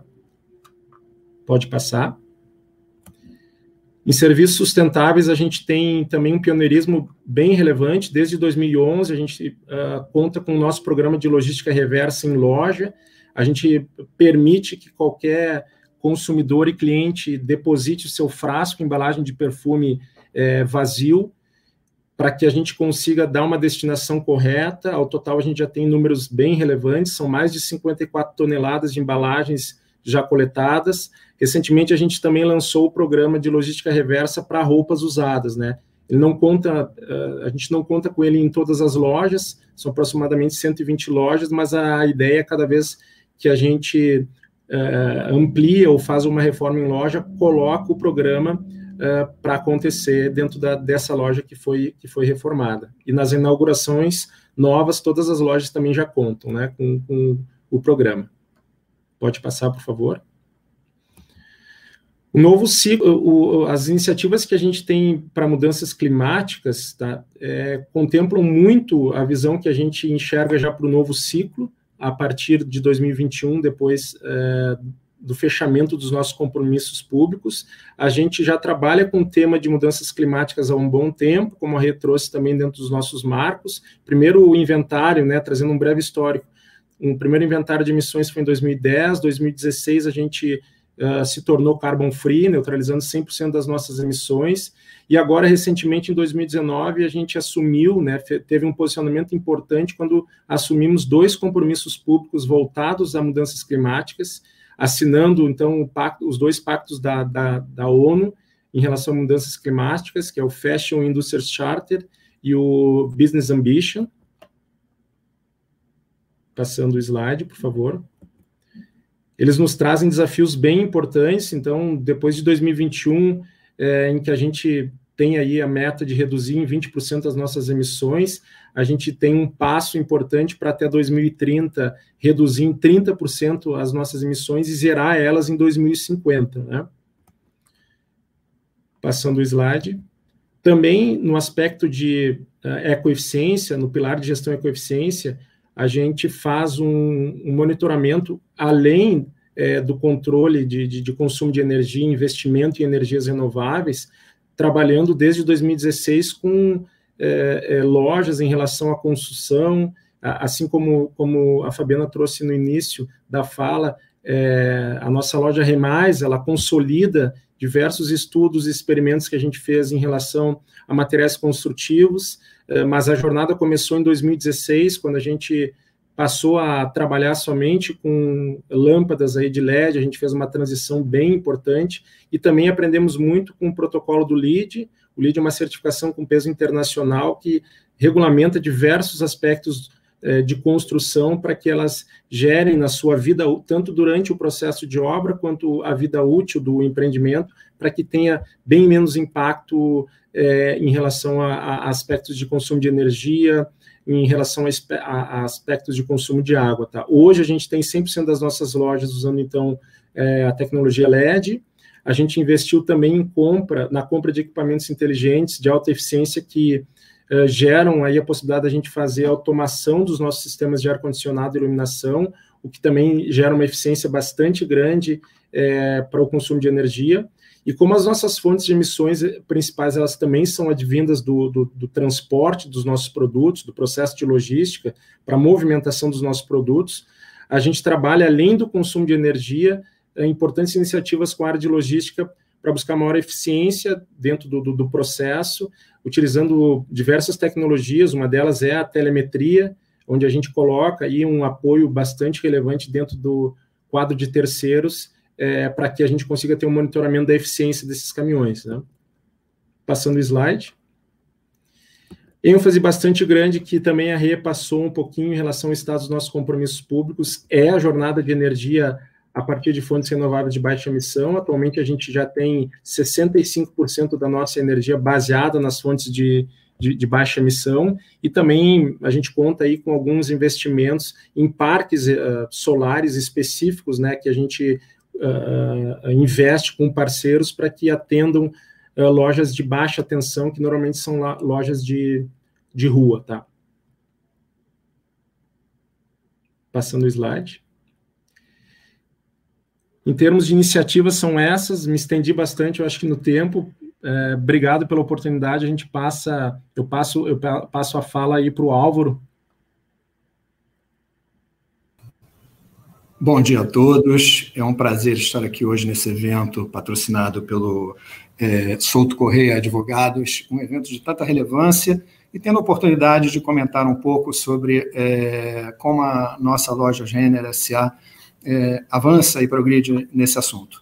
É, como já mencionado, eu sou Álvaro Azevedo, eu sou diretor responsável pela, pelas áreas de finanças, administrativo e relação com investidores, e dentro do contexto desse escopo de funções, eu cuido da área de governança corporativa, e que é a terceira letrinha desse acrônimo tão relevante, né, é ESG, mas não menos importante por conta disso. E até faço aqui um, um, uma, uma, uma, um relembre, né, uma, uma associação às palavras que o nosso colega Sebastião, apresentador Sebastião, da KPMG, comentou logo no início. A governança é o vetor né, que une todas essas ações, junto com os processos é, regulares de, de transparência é, da empresa e dar um normativo um encaminhamento, um acompanhamento e um, uma, uma, um reporte, uma divulgação adequada a esse processo. Então, até aproveita até esse gancho, antes de, de entrarmos diretamente na, na, apresentação que eu farei, alguns slides, e eu prometo ser rápido, porque a gente já está algo com um, uma hora e vinte de apresentação, e eu, eu gostaria que sobrasse tempo pra, para as perguntas também. É, relembrando aqui o, o, a relevância da governança corporativa. Né? Ela é o processo onde se determina a maneira como a empresa é gerida, refletindo-se nos seus regulamentos, na sua cultura, nas suas políticas internas e na sua responsabilidade social, igualmente. Leva a empresa a um sistema de gestão por excelência, com políticas claras, baseadas na conformidade às normas internas, às normas de mercado e à responsabilidade social seguramente. Ela define como os administradores dirigem a empresa e que por isso e por isso tem que ter base em muita transparência, né? Para que não exista dúvida de que as decisões que são tomadas por, pelos administradores nesse processo de gestão são claramente compreendidas pelos diferentes stakeholders e alinhadas a boas práticas de mercado. E com isso a gente então acaba embasando esse conceito de governança corporativa em, em quatro conceitos principais, que é o da transparência, que eu já mencionei, né, divulgando-se de forma muito aberta, muito objetiva e criando-se uma relação de confiança é, cada vez mais forte com os stakeholders, responsabilidade corporativa, como um segundo item, é, um, um, segundo componente importante, é, e já foi aprendido aqui agora com bastante propriedade é, pela, pelos meus colegas é, Regina e Edu, com relação aos processos eh, que a Renner hoje segue, como exemplo. Na equidade, né, você ter a, a, a, o, o, igual tratamento e apresentação pela empresa de suas ações e atitudes e, e, e processos frente aos diferentes stakeholders, e na prestação de contas, né, sendo entendido como aqueles momentos onde os administradores comunicam os resultados da sua gestão de uma forma geral, não somente financeiros, mas também todos aqueles associados às práticas sociais. Bom, tendo feito essa abertura, eu ia pedir para que entrássemos na apresentação, por favor.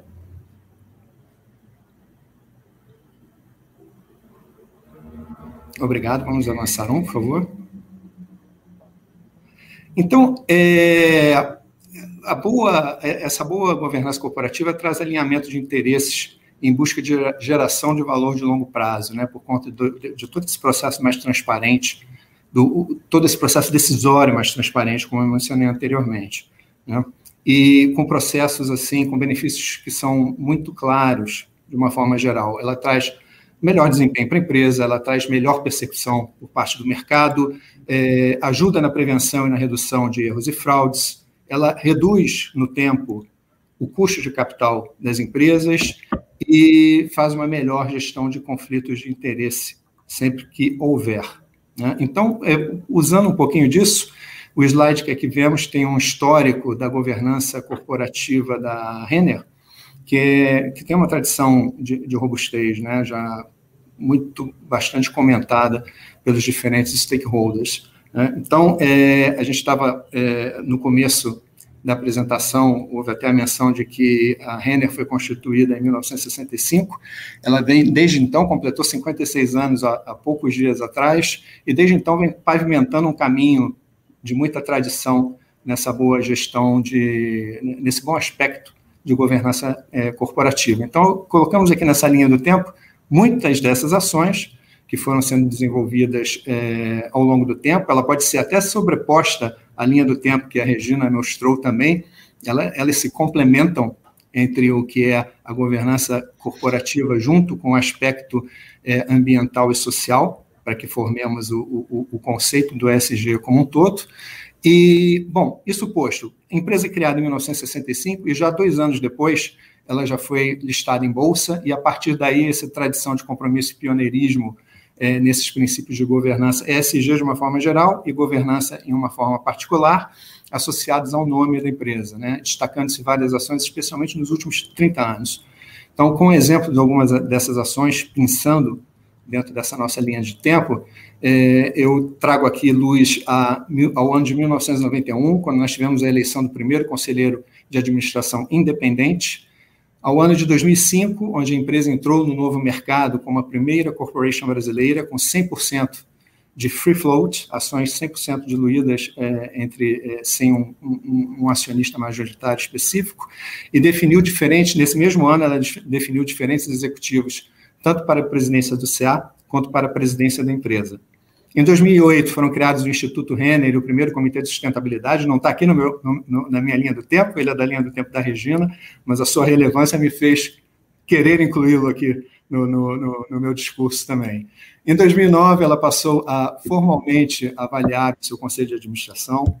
Em 2018, ela foi a primeira empresa brasileira a divulgar o informe de governança e criou a Secretaria de Governança, que é a nossa, é, o nosso órgão interno que dá apoio aos conselheiros e administradores na execução dessas boas práticas de governança corporativa. Em 2020, houve a adesão ao Women on Board, com o compromisso de termos pelo menos duas conselheiras no nosso CA atingido. E, finalmente, em 2021, tivemos a remuneração da nossa diretoria atrelada às metas ESG, isso também foi mencionado há pouco pela Regina na sua linha de tempo, mas dada a relevância do, do, do, desse item também no aspecto de governança corporativa, porque também é, é, um item que nossos investidores, de uma forma geral, ficam sempre muito atentos, eu é, fiz questão de colocar aqui nessa linha de tempo é, igualmente. Né? É, bom, então, podemos avançar no slide, por favor? Aqui é, eu não consigo dissociar a questão da governança corporativa, do, da implantação, da pavimentação e do fortalecimento da governança corporativa é, ao longo desses últimos anos, sem dissociá-lo é, da geração de retornos que a empresa vem trazendo. Naturalmente que isso vem muito da execução da sua estratégia, da execução dos seus planos de ação, mais fortalecidos e direcionados pela boa governança corporativa. Né? Então, é, o crescimento da empresa e a, e a construção e entrega consistente dos seus compromissos, né, aliado a essa é, robusta é, é, governança que eu venho mencionando, tem trazido esses reflexos positivos na entrega dos retornos aos nossos investidores. Né? Então, aqui eu acho que eu posso puxar como exemplo a nossa valorização acima de 4 mil por cento desde que ela foi transformada na, em corporation, na primeira corporation brasileira, em 2005. É, seu valor de mercado atingiu 34,5 bilhões de reais em 31 de dezembro de 2020. Ela, em 2005, tinha um valor de mercado de 900 milhões de reais. Então, isso dá um, uma dimensão de como foi o, o, o crescimento desse, desse valor, dessa geração de valor.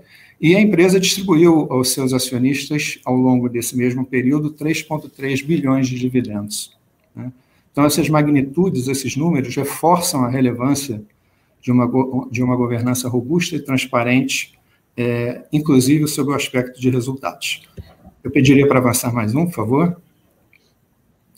É, nós temos aqui, é, eu acho que é importantíssimo a gente repassar esse slide, reforçando o conceito da primeira corporation brasileira, porque ela dá a dimensão do, de, de, do, do, conjunto de stakeholders que nós temos que atender sobre, sobre os diferentes aspectos de transparência, de prestação de contas, de responsabilidade social, é, de responsabilidade empresarial. Nós temos hoje 100% das, das nossas ações é, em free float, como eu havia mencionado, um total de quase 900 milhões de ações é, e cada ação representando um voto de seu detentor, de seu investidor detentor, são acima de 128 mil é, acionistas na nossa empresa, é, mil, em torno de mil estrangeiros, 125, acima de 125 mil pessoas físicas e acima de 2 mil pessoas jurídicas é, é, como é, investidores. A grande porcentagem disso é de investidores estrangeiros, 65% do total do capital é, hoje está com investidores é, estrangeiros no, no, no, no, contexto de acionistas da empresa. Pediria para avançar mais um, por favor. E aí agora nós passamos pra, para um aspecto de que há pilares de governança é, muito fortes dentro da Renner, criado dentro de, de, desses princípios de boa é, gestão. O primeiro deles é um conselho de administração muito experiente e atuante, oito membros, sendo sete deles independentes, 25% é, é, de mulheres representadas nesse nosso conselho de administração, assessorado por quatro comitês distintos, o nosso comitê de pessoas, o nosso comitê de sustentabilidade, o nosso comitê de auditoria e gestão de riscos e o comitê estratégico.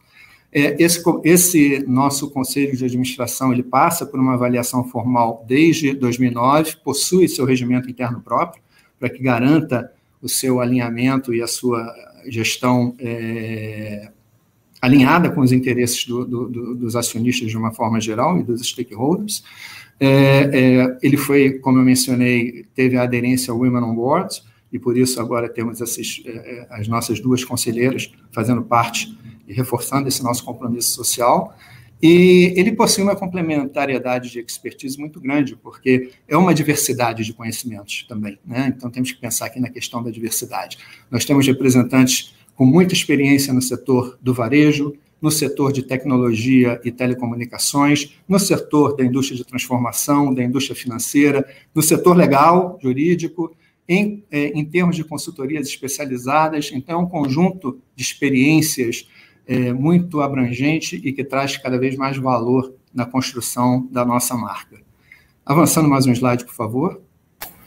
Álvaro, se tu me permites, desculpa, mas tu pudesse uh, encaminhar para as conclusões, por favor, em, só em função do tempo, porque seria ótimo seguir tá. aqui ouvindo mais em detalhes vocês. Então, tá bom. Então, eu sugiro aqui, bom, primeiro eu reforço aqui a questão da relevância da governança corporativa. Isso tem sido percebido pelo mercado como, uma, é, como um diferencial, e, e eu acho que o melhor exemplo que nós podemos trazer para isso é exatamente as premiações que a nossa empresa recebe ou vem recebendo regularmente. Eu pediria para avançar um pouco mais nos slides, só, pra, seriam os dois de encerramento, por favor. Mais um. Mais um. Mais um. Mais um. Mais um, por favor. Avançando, estamos quase lá. Mais um. Aí, reconhecimentos e índices.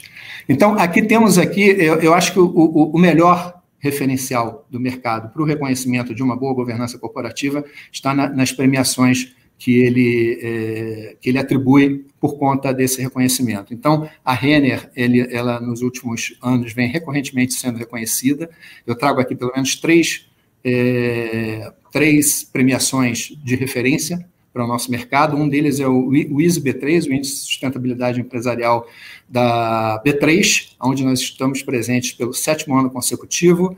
Nós temos o Dow Jones Sustainability, Sustainability Index, é, onde no sexto ano consecutivo, estamos representados, sendo uma das poucas empresas brasileiras dentro desse contexto, e no ranking Merco, o monitor é, é, empresarial de reputação corporativa, onde ocupamos hoje a 12 colocação, tendo subido nove posições no último ano. Há outros mais, mas em benefício do tempo e da, e da oportunidade de discutirmos uh, o, o, assunto com os demais participantes, eu, eu dou aqui por encerrada a minha apresentação. Tá? Ficamos à disposição agora às perguntas. Obrigada, Regina, Eduardo e Álvaro, é, pela exposição e por dividir conosco essa experiência de sucesso das lojas Renner. Agora a gente vai dar início aos debates. Em função do tempo, nós selecionamos uma pergunta para cada. É uma pergunta para a KPMG, uma pergunta para o Itaú e uma pergunta direcionada às lojas Renner. Então, para começar aqui, a primeira pergunta direcionada ao Sebastian é, veio do YouTube. Sebastião, quais os uhum. principais indicadores relacionados a, ao ESG? Quais os... Bom, isso aí é, bom, primeiro parabéns aí para a história da, da Renner, parabéns pela apresentação do Itaú. É, estamos juntos aí nessa jornada. É, essa pergunta ela vai depender muito da empresa, em qual setor eventualmente ela está inserida, né? Por quê? É, a gente já debateu aqui a questão de materialidade, de itens materiais. Então, o relatório de sustentabilidade, né, eu vou utilizar o relatório de sustentabilidade como uma ferramenta e um instrumento de prestação de contas aos stakeholders ele passa por esse processo da empresa avaliar quem são os stakeholders e quais são os itens que materialmente melhor representam dentro dos frameworks aquilo que a companhia deveria prestar de contas aí para os seus stakeholders. Então, assim, não existe um, um preset de indicadores definidos, isso vai passar e permeia pela companhia de fazer avaliação de qual é o setor, quais são as expectativas dos stakeholders olhar para dentro, dentro dos frameworks e ver quais são os indicadores que melhor representam ah, essa prestação de contas. O que deve ocorrer no futuro, né, como eu disse, com a questão da harmonização, é, aqui é uma, uma, uma, crença, acho que mais pessoal, por, eu, tô, eu faço parte né, de um dos grupos lá do International Business Council, que foi formado em Davos, é, o que a gente acredita que vai acontecer é que vai talvez existir uma junção de frameworks. Então, por exemplo, o SASB e o IRC já estão num processo de junção.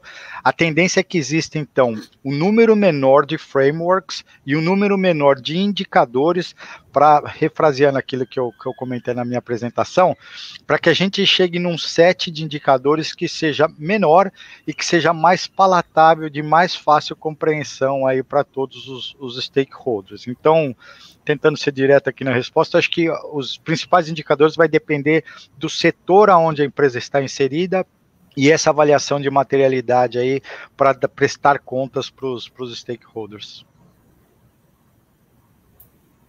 Perfeito. Tem uma pergunta que também chegou pelo, pelo YouTube. Não sei se a, se a Luísa está conosco, acho que a, a rede dela está um pouquinho instável. Vou, eu vou seguir então para a Renner aqui, talvez seja, seja melhor. Bom, a, a, jornada da Renner é incrível, né? A gente poderia aqui ficar muito mais tempo ouvindo. Acho que dá pra, a gente pode pensar depois numa segunda rodada de, de evento, falando exclusivamente sobre, sobre as questões que vocês têm, né? Porque são realmente muito, muito bacanas. Mas chegou uma pergunta aqui, então, enquanto a Luísa se organiza, uh, direcionada à Renner que é a seguinte: considerando o risco reputacional, como as grandes empresas têm se posicionado em relação aos seus prestadores de serviço? Existe alguma exigência de comprovarem métricas ESG? Se sim, quais são elas? Então, se vocês pudessem falar aí rapidamente como que a Render tem selecionado os fornecedores, quais são os critérios? Certo, Fabiana, obrigado pela pergunta.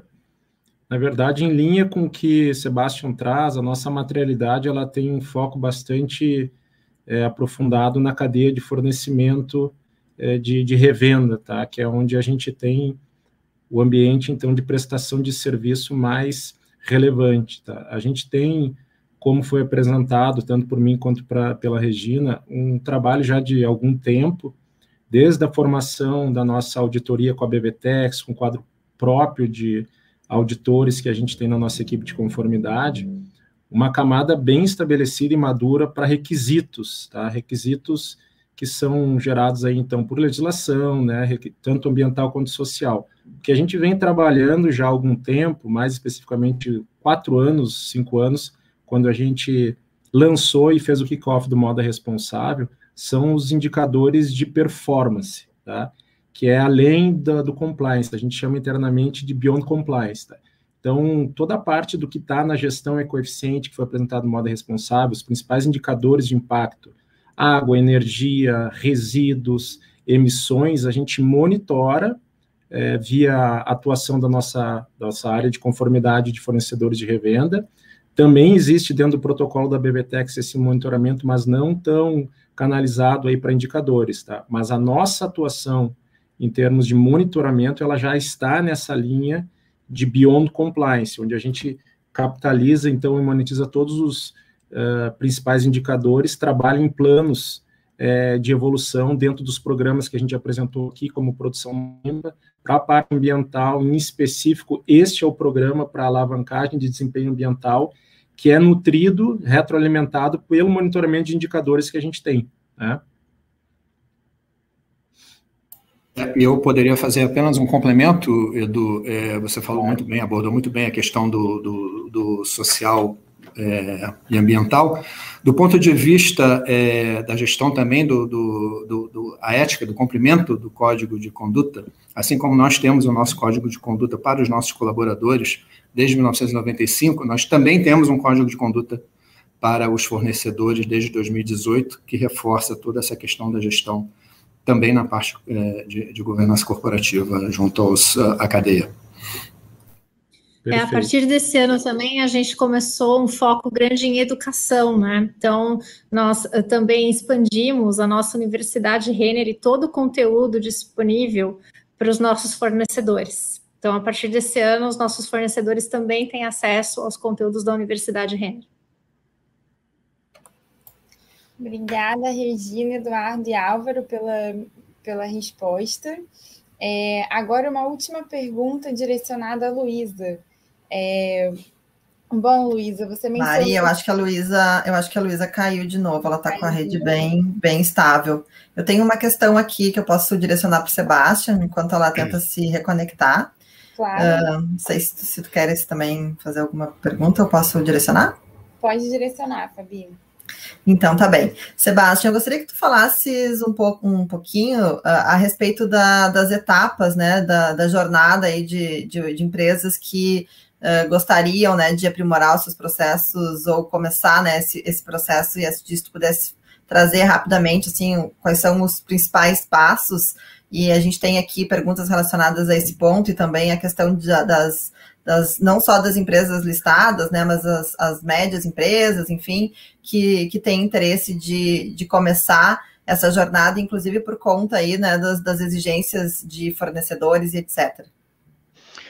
Maravilha, Fabiana. Eu adoro essa pergunta, porque eu, eu, uma coisa que eu acho que o mercado, as empresas têm feito um pouco de confusão é partir do pressuposto, primeiro, de que ESG é despesa ou é custo, e que de partida você tem que empenhar muito tempo e muito dinheiro para começar essa jornada, né?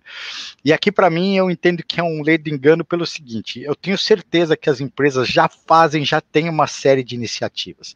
Como eu falei no começo, ESG é uma construção de uma agenda de gestão de longo prazo. Então, minha primeira dica é começa pelo que tem, começa pelo que efetivamente já existe, começa efetivamente um processo onde você compile as ações que a empresa já adota e começa a dar um programa de comunicação, de comunicação formal para todos os stakeholders e começa a construir aí essa agenda uh, de, de, longo prazo. Né? Então, essa, essa talvez seja a principal dica de não parta do pressuposto que investimento em ESG é custo, é despesa, e, e, comece por aquilo que já efetivamente já é tangível e é fácil efetivamente de de você colocar em prática sem investimento de, de recursos financeiros. Né? Então, uma mudança de um behavior de um diretor, de eventualmente tratar bem seus funcionários, algum programa que já existe ou que seja fácil de você colocar, são ações onde você tem quick win e que de alguma forma já é efetivamente aí o endereçamento uh, dessa jornada. O que a gente tem ajudado os nossos clientes, né? Lógico, a Lojas Renner aí um exemplo aí de, de toda essa jornada de ESG, mas aquelas empresas que eventualmente estão começando a jornada, a gente tem ajudado muito primeiro a fazer um, um diagnóstico, uma avaliação da maturidade, eventualmente, de ESG, e aí isso passa, depois permeia, assim, por um, uma questão de revisitação de estratégia, de propósito uh, e eventualmente de modelo de negócio. Né? A gente está ajudando um cliente, por exemplo, onde eles estão chegando à conclusão de que eles precisam desativar uma fábrica numa determinada localidade e construir em outro local que tenha um apelo mais verde e com financiamento green também, né? Então, nesse caso específico, está passando, inclusive, não só pela revisitação da estratégia, mas também pela revisitação do seu modelo de negócio. Então, fez a avaliação de maturidade, avalia e revisita qual que é o propósito, né? E qual que deveria ser a estratégia da companhia, incorporando dentro da avaliação de risco os componentes de ESG, e aí sim você vai passar por um momento de transformação, um momento de implementação. A partir daí, eu acho que o próximo ponto é você começar a criar métricas, né, indicadores, e aqui eu acho extremamente importante, porque não adianta você falar que é ESG sem você definir quais vão ser as métricas, quais vão ser os indicadores, e principalmente qual que é o reflexo, o impacto dessas métricas, né, quando há pouco aí a gente escutou da Renner, a, a, os indicadores de ESG ter efeito na remuneração de executivos, isso é ESG na prática, porque não adianta nada você ter definir uma série de métricas, definir uma série de, de indicadores, sem que isso tenha reflexo eventualmente nos principais executivos e donos da companhia, porque quando a gente, eu vou reforçar a importância da governança como pilar de vetor, a gente não pode esquecer que é na governança que sentam aqueles principais responsáveis e que têm a autoridade e o poder de movimentar essa agenda. Então, você falar que você quer começar ou caminhar por uma jornada de ESG sem que indicadores tenham reflexos aí na, naqueles que são os responsáveis pela governança, ele fica meio um negócio sem pé nem cabeça ou totalmente desconexo. E aí, uma vez criados KPIs, indicadores e os efeitos e os reflexos né, desses indicadores, você sim passar pelos reports, né, pelos relatórios de sustentabilidade, pelos relatos integrados, ou pela prestação de contas para o stakeholder, e no momento final você ter a asseguração de alguém externo para dar veracidade nesses números e nessa prestação de contas aí para os stakeholders. Né? De uma forma de uma forma bem resumida, essa aqui a gente entende que é a jornada integrada aí de ESG. Obrigada, Sebastian, por essa aula que você nos deu agora de passo a passo de, de implementação. É, aproveitando que a Luísa voltou aqui ao, ao evento Conexão, Luísa, vou direcionar uma pergunta para você que veio do, do YouTube. É, você mencionou o, o, a divulgação do Itaú para financiamento de 400 bilhões e de reais, e a pergunta que veio é: como será o processo para empreendedores pequenos e médios terem acesso a essa iniciativa? A Carolina, obrigada. Desculpa aí, pessoal, pela conexão. Realmente não estão ajudando aqui. É, então, o processo de análise aqui dentro do banco, ele acontece de forma bem é, customizada, tá? Então a gente não tem nenhum. É, hoje a gente não tem nada que esteja na prateleira, a gente vai avaliar cada caso e aí, ao longo do tempo, eventualmente construindo linhas que possam beneficiar. Primeira coisa é, eventualmente, o empreendedor ser cliente do Itaú. Uma vez que ele é cliente, acho que o melhor caminho é ele entrar pela área comercial, então sempre tem um gerente de relacionamento e aí esse gerente de relacionamento, ele destina o caso aqui, aqui de negócios, e a gente trata. Então, eu, eu recomendaria que seguissem esse caminho. Mas sim, dentre os nossos objetivos, a financiamento de painel solar, de várias linhas que estão principalmente no varejo, a gente vai ter o atendimento, tá? Mas, obviamente, a gente tem que tratar dentro do fluxo que existe hoje. Obrigada, Luísa.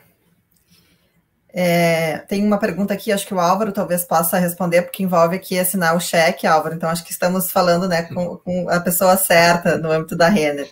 É uma pergunta que vem do YouTube também, Cristina Kemme, ela pergunta como foi o processo da Renner na implementação do blockchain para rastreabilidade, comunicação e engajamento dos envolvidos. Blockchain requer muito investimento financeiro. Qual a ordem de grandeza? O, na verdade, até o, o, próprio Edu é a pessoa mais é, adequada, porque ele tem a ordem de grandeza de cabeça, muito mais do que eu. Mas o processo, é, o processo de aprovação é um processo de, de, de governança muito regular. Né?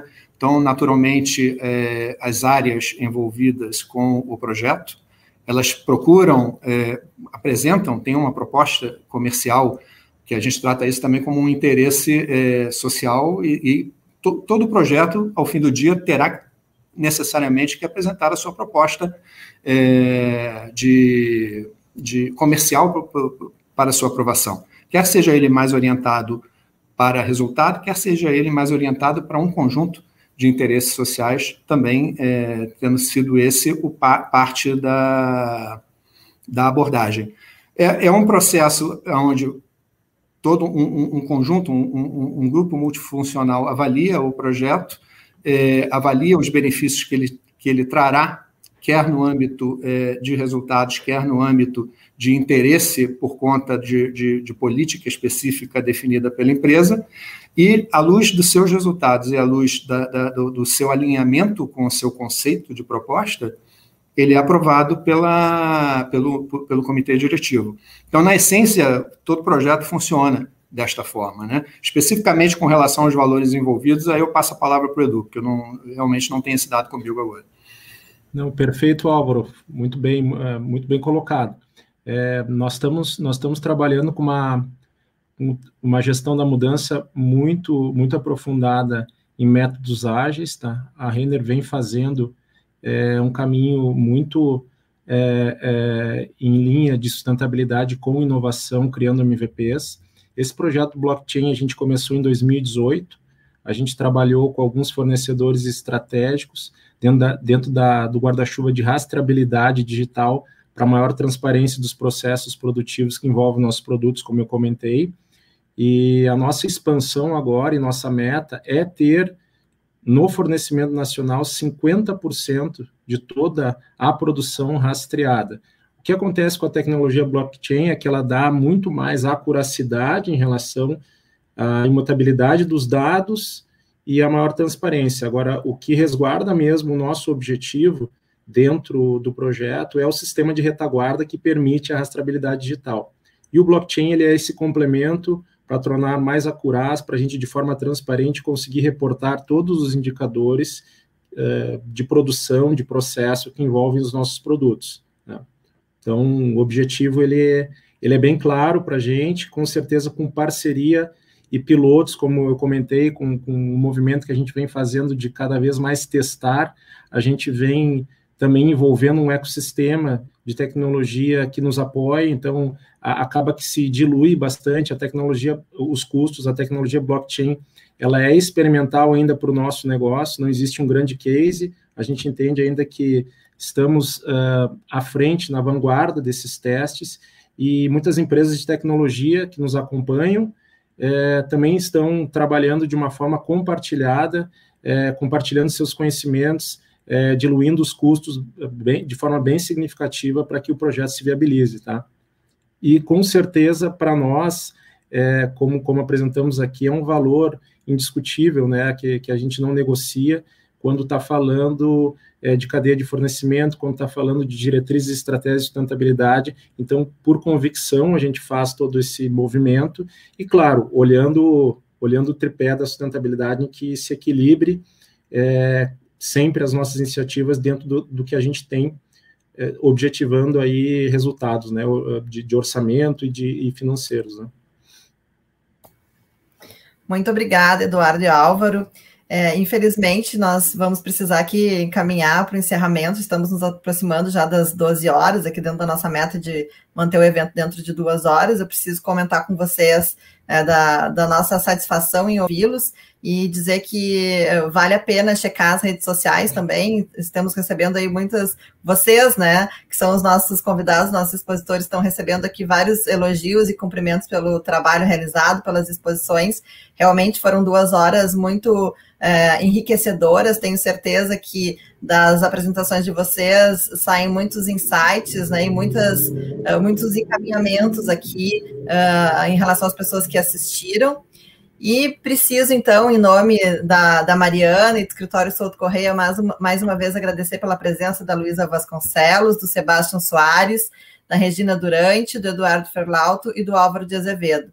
Foi um grande prazer. Esse evento vai ficar gravado, disponível nas nossas redes sociais, nosso canal do YouTube, LinkedIn, Facebook. E esperamos voltar em breve, né, com mais discussões envolvendo essa temática e, quem sabe, aprofundar ainda mais os temas que vocês trouxeram hoje. Muito obrigada, foi um grande prazer.